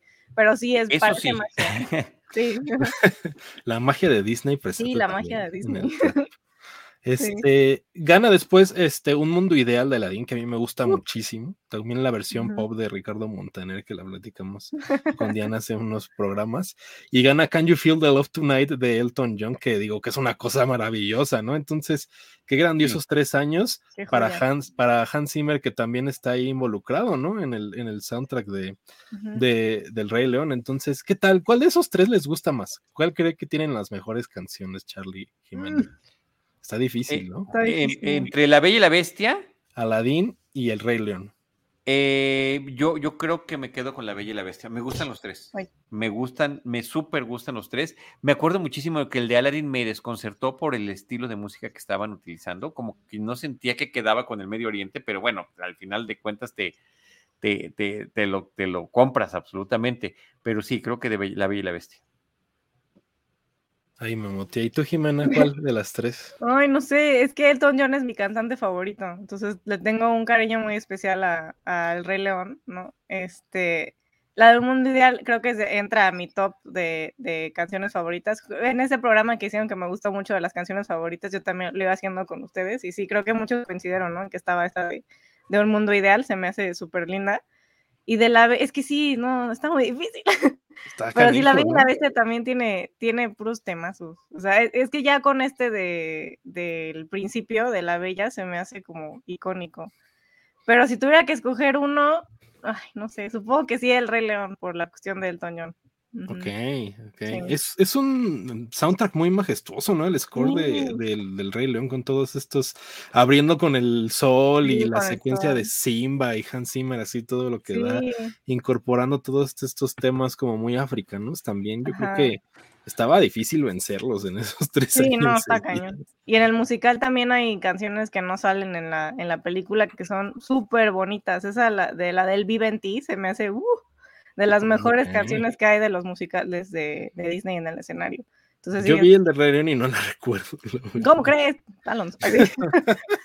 es de las mejores. o sea, es, cuando se muere, no es cierto, es antes de que se muera Mufasa, creo, es la cantan y luego es el, y luego es el reprise que Simba está como todo perdido, ¿no? No sabe qué hacer y, le, llega Rafiki y le dice, pues es que él vive en ti, ¿no? Está en el agua, está en cada ser, en tu reflejo, él vive en ti, ¿no? O sea, entonces está, está, es súper bonita esa canción, ¿no? O sea, para quienes hemos perdido a nuestros papás, siempre ha sido como, mm. ¿no? O sea, que eh, da mucho consuelo, ¿no? Esa, esa canción de, del Rey León, y pues sí, o sea, verlo en el escenario, ese, ese musical con la música que mencionas, Alonso, eso, o sea, increíble, ¿no? Creo que ninguna de estas tres, por más que, digamos, de las otras dos, por más que sean súper buenas, creo que tiene la fuerza y como la, el punch, ¿no? De, de las canciones del Rey León y pues Elton John es, es mi consentido, entonces, ¿cómo no? ¿Cómo no querer? Muy buenos argumentos de Jimena, yo creo que sí, son insuperables. Y justo me faltó el dato, porque no solo fueron esos tres, también fue el de Pocahontas un año después, que también gana score y canción original por Colores en el Viento. Uh, este, ¿Qué piensan de Pocahontas? Nunca hemos platicado de ella, Charlie. ¿Qué, qué tal? Ay, a mí me gusta mucho. A mí es una película que, que, que, me gusta muchísimo. Eh, me gusta más que su remake que se llama Avatar, por ejemplo. Sí, sí, es correcto. Este, Jimena, ¿qué piensas de Colores en el Viento, la canción? Y También, sí, es, es, de mis favoritas, la tengo en mi lista de, de princesas de Disney. Es súper difícil de cantar, pero siempre lo intento. y la este, oda a la naturaleza, ¿no? Me parece que es, lo, bonito de la película. y en español la canta Susana Zabaleta, ¿no? Que es pues, una gran, gran, gran voz del teatro musical mexicano. Y lo que, la cuestión con Pocahontas es que yo me acuerdo que a mí me gustaba mucho de, niña la película, la disfrutaba mucho, me gustaba mucho la abuela Sauce, ¿no? Se me hacía muy guapo John Smith, ¿no? Entonces era como así. Pero pues ya que crecí, sí fue como, mm", ¿no? O sea, no fue así la historia, ¿no? O sea, y sí es esta como historia de Salvador Blanco, ¿no? O sea, ya, ya que uno crece, pues se hace más crítico de las cosas, ¿no? Y sí, como que ahora decir que te gusta Pocahontas es como, hijo, mano, ¿no? O sea, sí, está difícil. Ajá, entonces sí, sí entiendo esa parte, pero creo que la música es muy buena, o sea, no se reconoce tanto más que la de Colores en el Viento, pero también está, creo que la quitaron, ¿no? Para la peli, para la de If I Never Knew You, creo que es, ¿quién la canta? Mel Gibson, o sea, alguien así como bien random en inglés. Mel Gibson, ¿eh? Ajá. Pero él, era Smith. Ajá, la John Smith, entonces está padrísima esa canción, también la que canta la abuela Sauce de Abre el corazón y lo entenderás, no sé qué. Está padrísimo. La música de Pocahontas a mí se me hace la más este, bonita y casi nadie la, la, la toma en cuenta, porque justo es una película problemática, o sea, lo entiendo. Pero la, la, la música es increíble, a mí me encanta. Estoy de acuerdo. O sea, a mí en su tiempo me gustó mucho Pocahontas, porque recuerdo que para mí de niño eran esos eventos de ya viene la película de Disney y ese año era Pocahontas, ¿no? Entonces, este, la recuerdo con cariño, pero tiene muchos años que no la veo. Entonces creo que la temática sí, ahora vista otra vez desde los 2020, pues sí, ay canijo, pero pues creo que, no sé, tú sí lo separas, Charlie, así viéndolo como una obra de ese tiempo. ¿Cómo, cómo, cómo? Separar. Que, que, Pocahontas, este, si lo ves desde ahorita, tiene estas cuestiones del Salvador Blanco y la conquista y lo que hace Pocahontas de dejar a su tribu y de repente los problemas. Entonces, ¿qué tal? Es una película difícil de ver en diferentes contextos sociales actuales, ¿no?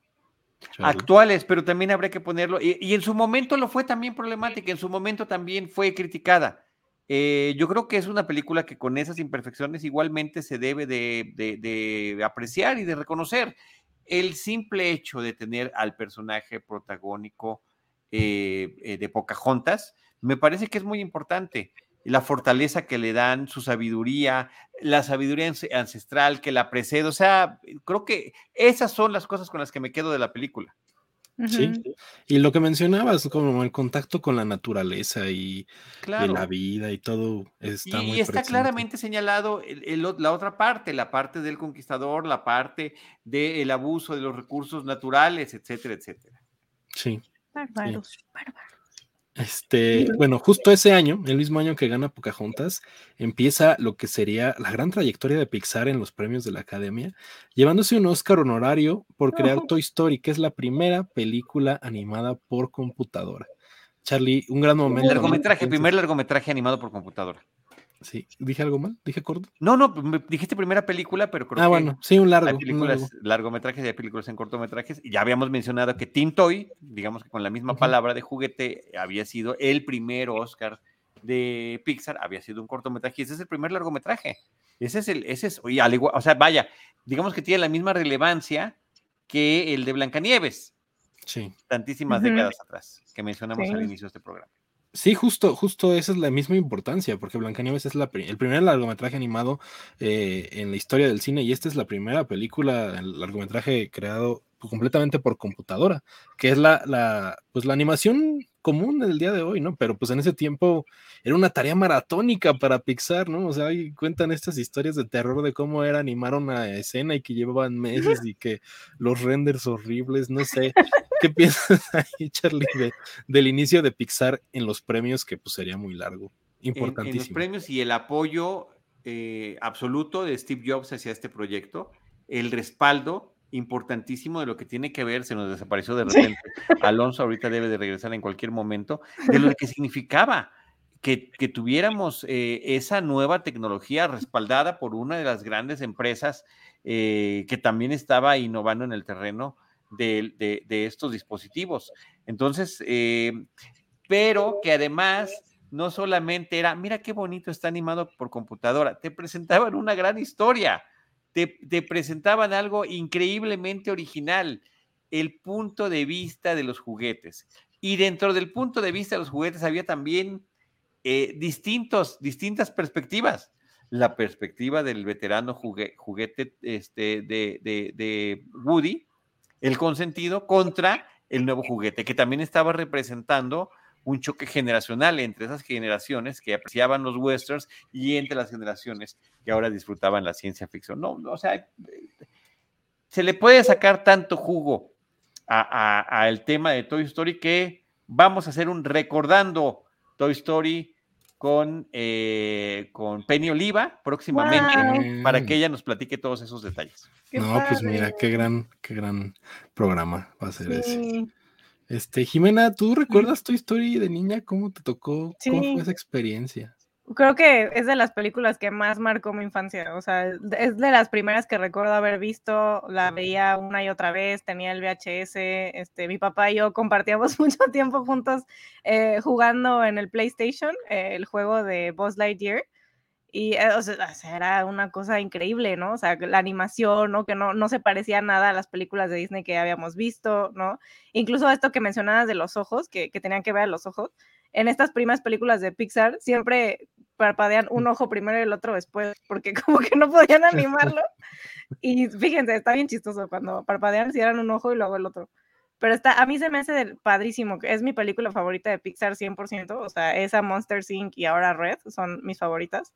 Este, y creo que sí, justo tiene un mensaje súper importante tanto para los chicos como para los, los adultos, ¿no? O sea, esta cuestión de el personaje de Sid Phillips a mí se me hace padrísima, ¿no? O sea, cómo maltrata los juguetes y luego le va horrible, ¿no? Y este, la cuestión de, de Woody, así que los juguetes podemos verlo todo, le gira la cabeza. o sea, está padrísima y tiene frases icónicas, o sea, yo eh, ahora con mi mamá, o sea, cada cosa que decimos viene de Toy Story porque tiene tantas líneas tan memorables, ¿no? O sea, cuando a vos se le bota y piensa que es la señora Nesbit, o sea, Es, o sea, es de hilaridad y también es, o sea, pega mucho, ¿no? O sea, la cuestión de que de que se da cuenta que es un juguete, ¿no? Y cómo Woody siente que lo cambian, ¿no? Ajá, y que aparte, o sea, como que se está, o sea, ya uno ve eso después, ¿no? Que se están mudando porque seguramente se están separando los papás de Andy, ¿no?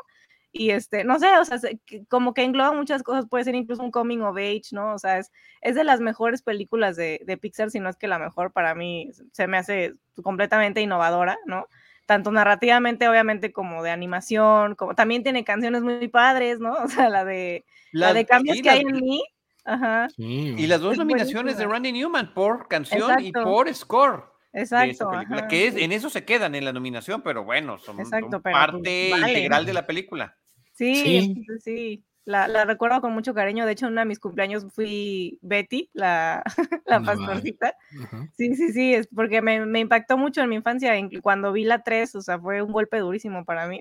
un ciclo se cerró ahí, ¿no? Sí, no, estuvo brutal. O sea, yo creo que ya iba en la, en la uni cuando salió la 3 y yo, no, qué horror. O sea, lloré como no había llorado en el cine, de verdad, porque pues fue el cierre de una era, ¿no? Ya la 4 para mí no cuenta pero este estuvo, está, todo lo que representa Toy Story para mí, o sea, es, es muchísimo, la, la, quiero mucho esa película. Sí, definitivamente un Oscar más que merecido. Mencionaba Cherry las contribuciones de Steve Jobs. Aquí vemos a John Lasseter. Crearon una nueva forma de ver el cine. Yo no sé, o sea, justo ahorita que lo estaban mencionando, pues como, no recuerdo cómo fue mi, mi, mi, mi perspectiva viendo una película animada en 3D, ¿no? O sea, porque pues era la primera vez que veíamos algo así. Entonces, definitivamente no recuerdo qué pensé después de ver Pocahontas y ver Toy Story, que estaba en un mundo totalmente distinto y que ya estamos a años luz de esa animación, ¿no? La vemos ahorita y se ve muy vieja. Los humanos en Toy Story son la cosa más eh, perturbadora que te puedas imaginar. Sí, Molly, la hermana de Andy, uy, se ve horrible. Sí, la mamá y el mismo Andy cachetón, así inflado. Este, bueno, eh, justo un año después, este, ganaría Gary's Game, que es el, ah, corto que mencionaba Jimena, este del viejito jugando ajedrez.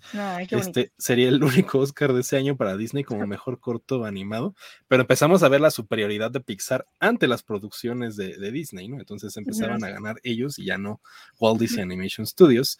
Eh, después gana uno que yo también quería mencionar, que creo que es muy importante. Ah, bueno, este todavía no. Oh. es Phil Collins, uh. que se lleva el Oscar a Mejor Canción Original por You'll Win My Heart, que es de mis favoritas y lo mencionamos y que es mejor el soundtrack de Tarzán que la propia Tarzán. Entonces, un Oscar muy merecido y una presentación muy bonita porque se lo dedica ahí a, su hija que en ese tiempo no sabíamos, pero pues Lily Collins ahora. Ahí estaba Lily Collins sentada en el público. Sale como cuatro fotogramas, pero ahí está. Menciona eh, em, a las hermanas y a su familia, a Phil Collins, a la hora de recibir el premio. Y sí, la cámara las toma un instante. Sí. una niñita, Lily. Sí, ¿quién iba a pensar, no? Que ahora hay mucha gente que no sabe ni quién es Phil Collins, pero sí sabe quién es Lily, Collins.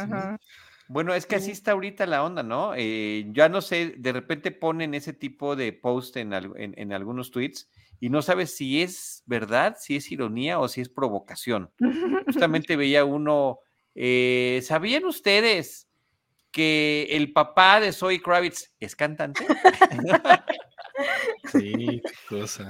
Sí, te pega en la edad. Te pega en podría ser. ¿Sabían ustedes que el, papá de, de, Lily Collins componía música? Sí. Para y se ganó un Oscar. Baterista. Este, sí, pues es que el mismo Phil Collins creo que se desapareció ya en el tiempo, como que ya no decidió hacer nada y pues Lily pues ahí lo vemos en Emily in Paris, ¿no? Qué, cosa, pero.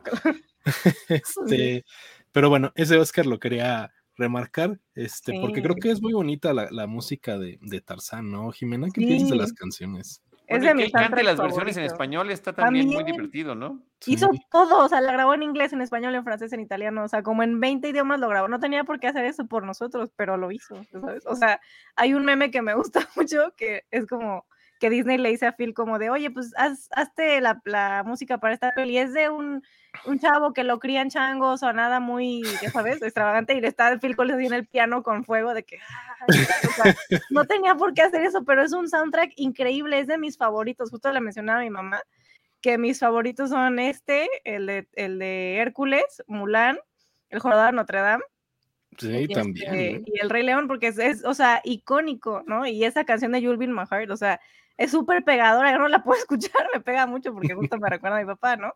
Este, pero todas las canciones, o sea, esa, la de Hijo de Hombre, ¿no? La de, ¿cómo se llama? Este... Hijo de Hombre. Hijo de Hombre, ajá, y la Los de... mundos son. Los mundos son, o la, ¿cómo se llama la otra? La de, la de, ah, la que quiere que le enseñe, quiero saber que me enseñes, este, Ajá, lo extraño ¿quién que soy, lo extraño que soy, ajá. Entonces, Mm. son, son, o sea, justo como tú dices, ¿no? Igual y la película no está tan chida, pero las canciones son temasazazos, o sea, son, a mí me encanta ese soundtrack, igual como que la gente no lo recuerda mucho, pero creo que Phil Collins le hizo un gran favor a la humanidad, o sea, yo le tengo mucho respeto, o sea, fuera de que es un gran músico y Genesis y todo, o sea, por Tarzán creo que se merece todo nuestro respeto y admiración, porque no tenía por qué hacer eso por nosotros, pero lo hizo. Ujú. Sí, sí, totalmente de acuerdo. Es un gran soundtrack el de Tarzán. Todas las Sí. canciones son muy, muy, muy buenas. Sí, Entonces, o sea, pegador, sí. merecido ese Oscar de Phil Collins. Entonces, eh, yo quería mencionar que aquí empezaron estas presentaciones. No sé si las recuerdan Oh. ustedes así Sí, cuando claro que sí. veíamos a los personajes que cómo lo extraño yo, como que ya no se ve ahora en el Oscar, ¿no? O sea, ahora vemos a Sí. Will Smith ahí haciendo sus desfiguros y antes teníamos Sí. a, a, a- Ay, a sí Mikey sí. sentados, entonces También a veces a los mopeds, ¿eh? O sea, Sí. eh, había mucho más creatividad de, Y Shrek. en esas También. celebraciones. Mira, nada más, ahí están. Oh, este aquí empieza gala, Miss Piggy. sí. sí, sí. Aquí empieza el Oscar a mejor película animada. Este, que aquí está el gran dato de trivia. Se empiezan a dar en el 2002 y está compitiendo ahí Monster Inc., pero se lo lleva Shrek, que Shrek es la primera ganadora en la eh, categoría creada justo para premiar a las películas animadas y darles un espacio aparte de, de la ceremonia. Entonces, Qué linda es- ironía, ¿no? Sí, o sea, qué, qué cosa. Una ¿no? película que se estaba pitorreando de cómo tomaban los cuentos clásicos los de Disney. Exactamente, y es la que se lo lleva. Sí, Y, y, pues es que, eh, quieran o no, Shrek es muy buena película. Sí, mucho. Peliculón. fantástica. Sí, entonces, este, ahí empieza esta categoría de mejor película animada. Monsters Inc. pierde contra Shrek. Y justo quería hacer ya esta acotación de cómo están los Oscars repartidos en esos años. Entonces, gana Shrek el primero en el 2002. En el 2003 gana El viaje de Chihiro, que justo era una película que estaba siendo distribuida por Disney y que ellos se habían encargado de hacer el push completo del Oscar. Entonces, pues quieran o no, es un Oscar que también hay, es de estudio Ghibli de Hayao Miyazaki, pero Disney y John Lasseter son los que están empujando porque se lleve el premio. Entonces, como que le dieron prioridad a esa película, ¿no? Entonces, después vendría en 2004 Buscando a Nemo. 2005 gana Los Increíbles. 2006 Wallace y Gromit. eh, 2007 Happy Feet. 2008 Ratatouille. 2009 Wally. 2010 Up. 2011 Toy Story 3. Después viene 2012 Rango. Y aguas, ¿eh? Del 2013 al 2018, todas las victorias son para Disney. O sea, tienen ahí corridos un friego de Óscares. Tienen, eh, eh, tienen, perdón, Ratatouille, Wally, Up, sí, iba en Brave, que es el primero que gana en 2013. Luego Frozen, Big Hero 6, Inside Out, Zootopia y en 2018 Coco.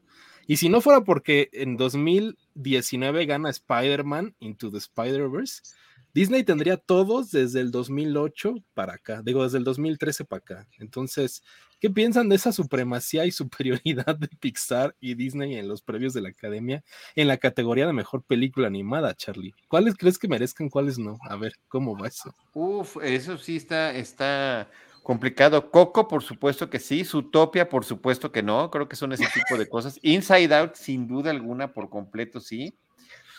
Big Hero 6, no sé. Eh, Toy Story 4 es un exceso, sin duda alguna. o sea, sí. cuando, nos dicen Toy Story 4, nosotros deberíamos decir, ¿cuál? o sea, sí existe, de verdad, hicieron eso, habiendo tenido la, este, la trilogía perfecta, ¿para qué arruinarlo con una tetralogía imperfecta y que está en un estándar mucho más bajo del resto de las películas? Sí, es, es una cosa muy lamentable. Pero pues esta etapa muestra ya consolidada la dupla Pixar-Disney, y si no es uno, era otro el que terminaba llevándose estos reconocimientos. Sí, ¿qué piensas tú, Jimena, de la superioridad de Disney en la categoría de película animada? Pues es que la mayoría de las veces sí se lo merece. O sea, ya últimamente no, como mencionábamos, ¿no? Yo creo que Encanto, por ejemplo, no. Pero es, igual Zootopia no la vi, así que no puedo opinar. Pero eh, creo que de, esta, de estas que mencionas están súper merecidas, menos Toy Story 4 también, coincido. Este, igual les decía el programa pasado que no suelo ver mucho las películas animadas, este, entonces no sé, o sea, no puedo comparar estas de Disney con las demás porque no creo haber visto muchas, pero creo que son películas muy buenas, o sea, todas las que las que han ganado, este, incluso las más recientes, por ejemplo, Coco, que mucha gente dice que para qué ganó, a mí se me hizo bien padre, o sea, digo, sí está como, o sea, como Mexican Curious un poco. Súper. Pero mm, está bien, ¿no? O sea, como que al contrario de Encanto, como que siento que en esta sí se aprende algo de una cultura, ¿no? O sea, como que los, los gringos sí saben, o sea, entienden por fin que es el Día de Muertos y lo que sea, ¿no? Y las canciones también son muy lindas, muy conmovedoras, ¿no? Entonces, creo que sí, la verdad son, son muy merecidas y esta dupla, pues Disney y Pixar obviamente les, les, les aumenta las posibilidades de ganar, ¿no? Entonces, a mí se me hace que, que son merecedoras todas, incluso las que no me gustan, por ejemplo, como Inside Out, no me gusta mucho, creo que, creo que era como el, como lo que después hizo bien Red, no sé, ya sabes, o sea, como que siento que fue el pasito antes de, Red, ¿no? Y, no, sé, a mí no me gustó mucho, la verdad. Este, tampoco Wally, porque Wally se me hace muy triste. o sea, no porque está mala, solo se me hace muy triste. Pero sí, creo que están muy, muy bien merecidas todas, salvo algunas, dos o tres. Yo sí rescato algunas que creo que no, como Valiente, que no se me hace de los mejores. No, no la vi. Honestamente. Big Hero 6 tampoco creería yo que es así. Es súper bonita. Y pues ya habíamos mencionado Zootopia y este y, Toy Story 4, que pues definitivamente creo que no eran las mejores de ese año. Entonces, eh, de los 21 Oscars entregados a Mejor Película Animada, 15 son para Disney. De esos 15, 11 son de Pixar y 4 son de Walt Disney Animation Studios. Entonces, queda claro que Pixar ha estado liderando la categoría y este incluso eh, vuelven a meterse ahí en la eh, categoría de mejor película con Op, que estuvo en 2009 compitiendo también por mejor película y se lleva no solo el Oscar a mejor película animada, sino al mejor score por el score de Michael Giacchino, que también es un trabajo excepcional, ¿no? Que ya lo hemos platicando, ya lo hemos platicado. Entonces, este, pues esa, esa, ha sido como la trayectoria de Pixar en los premios Oscar, ya para ir medio cerrando el programa, porque de ahí en fuera también se llevan corto animado, o sea, tienen, tienen el corto de Fist, Paperman, el reconocido corto de Bao, que es dirigido por Domi quien dirige Red, ¿no? Entonces, definitivamente han liderado todas las categorías de, cosas animadas. Entre, entre estos Oscars de esta misma temporada, eh, también quería mencionar el Oscar por una canción que sé que le gusta mucho a Charlie, que es Manor Muppet de The Muppets, que se llama el Oscar a mejor, a mejor canción original. ¿Qué algo que quieras mencionar, Charlie, del tema de la película? No, pues quería que me trajeran el Muppet. Eh, tráeme el Muppet con el Oscar, por favor. Le estoy hablando a mi asistente para ver si me lo puede traer. Me fascina la canción, me encantó ese, e, ese, esa forma en la que trajeron de vuelta el Moped y el Oscar y el Moped también, por favor. Este, tiene que venir todo junto, ni modo que nada más me, trae una cosa. Lo hace la competencia Charlie. Yo no tengo el Oscar, pero mira, aquí está. Oh, amo a la rana René. Ahí, Charlie, ¿Me escuchan? muteando. Sí, ya te escuchamos, sí. Sí, caray. Gracias. Sí, lo que pasa es que yo lo que te quiero entregar es el paquete completo. Mira, no, pues ay, ay, ay, ahí está, mira. La rara René con todo y un Oscar. Qué bonito. Pero no es René, ¿eh? para que veas. Ah, sí. Es el villano de la ah, ah. El malo, que era Ricky Gervais. No, no, el Ricky Gervais era el representante. Era el number two Ricky Gervais, pero este René con el, con el lunar era el villano. Sí. no, fantástica, fantástica canción. Gracias. Y este es el único, Animal es el único que identificó que efectivamente ah. no era René el que estaba allí. Gracias, asistente. Qué bonito. La competencia. También yo le hago la competencia a Charlie. Está padrísimo el tuyo, ¿eh? Este era un, de una, no sé si te acuerdas, hace varios años, ya muchos, eran las versiones en peluche aplastaditos de, personajes de Disney y también de los Muppets. Entonces, ese Oscar se lo lleva eh, la canción que a mí se me hace increíble. Y esa película de los Muppets también tiene muy buena música. O sea, la canción que abre la película se me hace espectacular. Y hay todas las canciones grupales son, son increíbles. Increíbles. Totalmente. Entonces, un Oscar muy merecido, que, recuerdo esa ceremonia y a mucha gente le, le, lo tomó por sorpresa, ¿no? Que fueran los mopeds ahí llevándose el premio. Este, pero mira, dice aquí Nitzia Morgado que a Cubo le robaron el premio. Sí, se lo robaron.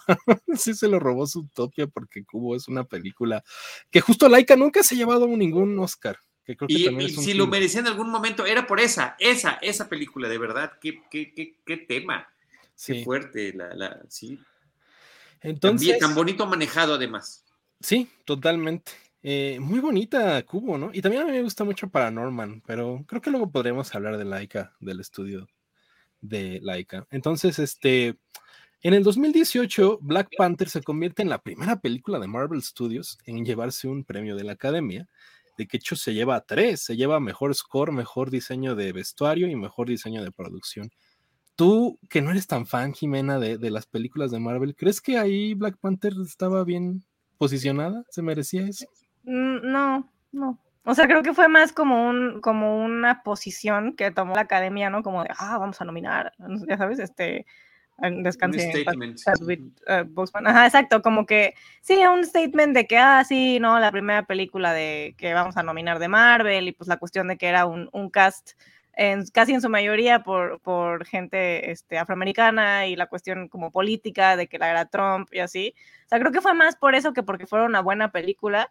O sea, yo objetivamente, si lo pienso, a mí no me gustó Black Panther. O sea, sé que mucha gente la, la amó y etcétera, pero a mí se me hizo aburridísima. O sea, no, no, entendí casi nada. No sé si es como solo soy yo o qué. Pero sí me gustan las de Marvel, solamente que, que no, no, o sea, esta en particular no la recuerdo así como ni con cariño ni nada. O sea, se me hizo como bien olvidable. Igual súper aburrida, como que nada que dijera, ah, no, pues sí, no. O sea, como que no, no, o sea, no me interesa tampoco el superhéroe. Entonces creo que fue más como que un statement que, que realmente se lo mereciera y pues la neta qué bueno que no ganó, porque pues, no. Charlie, ¿qué piensas de este tema?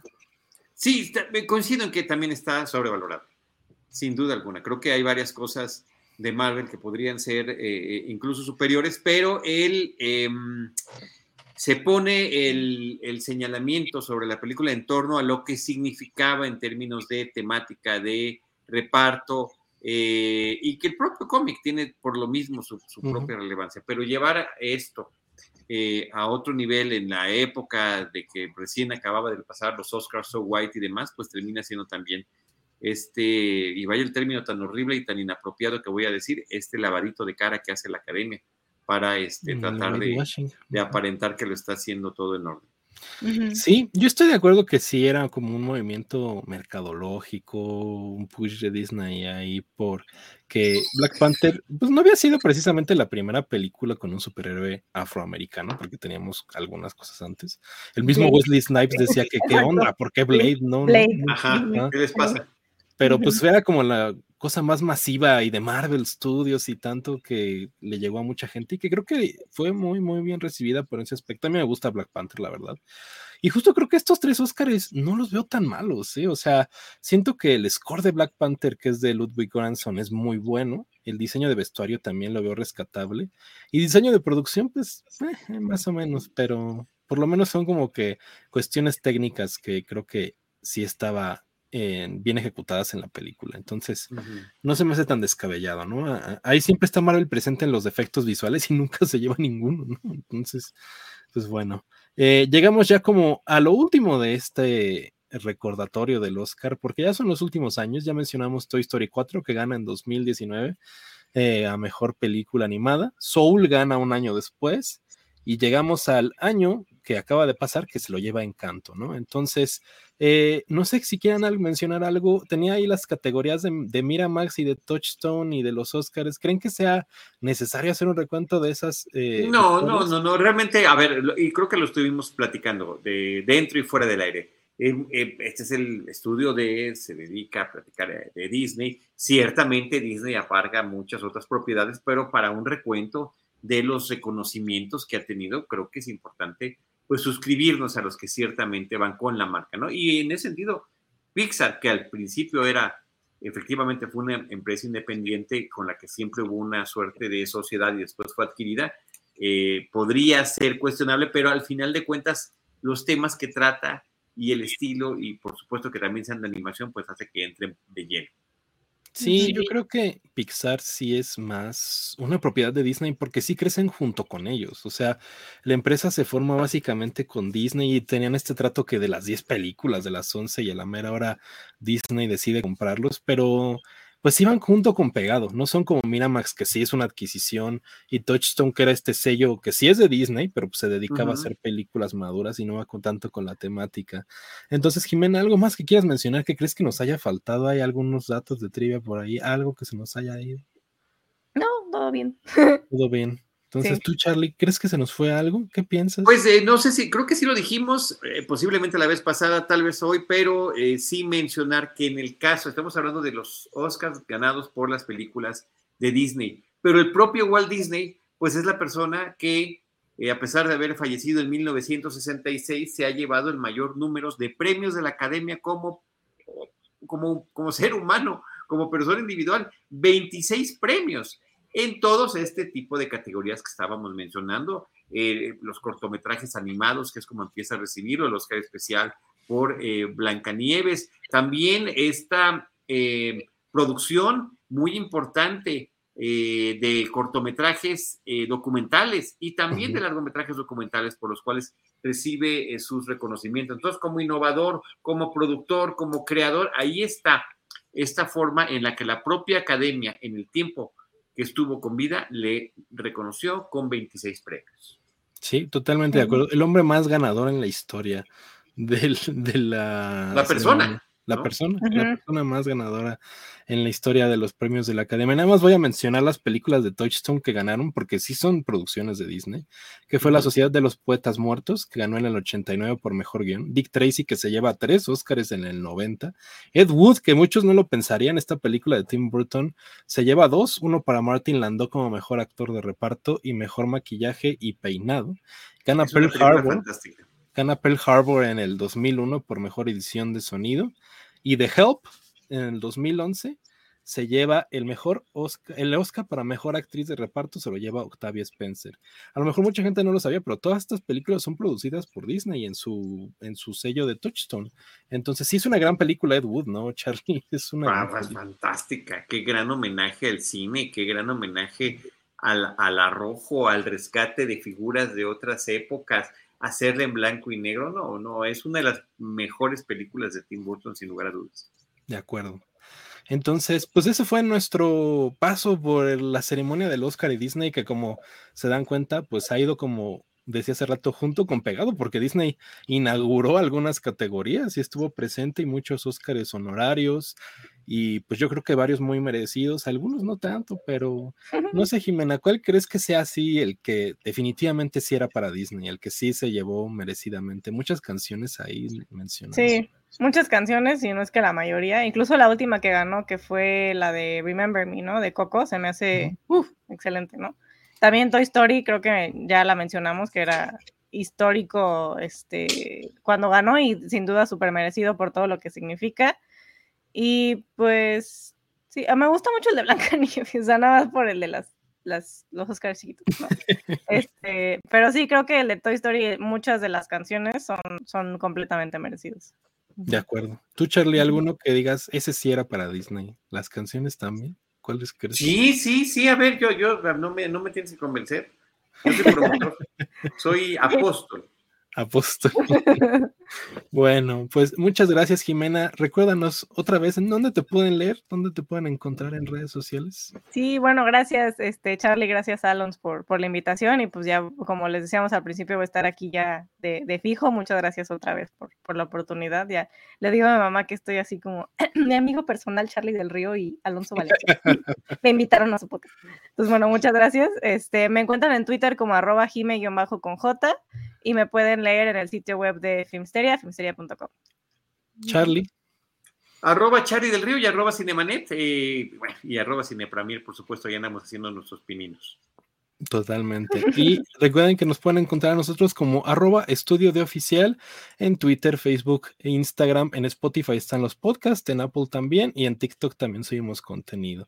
Entonces, muchas gracias a toda la gente que nos acompañó en este programa, a Sergio Abrego, Nitzia Morgado, Néstor Montes, Berenice que no me quiso saludar en la premier de Sony, este, eh, YDR que, que decía que era muy aburrida la secuela de Mary Poppins. Entonces, muchas gracias por acompañarnos. Charlie, muchas gracias. Jimena. Gracias. Entonces, nos vemos la próxima semana en otro episodio de Estudio de Life. Nos vemos.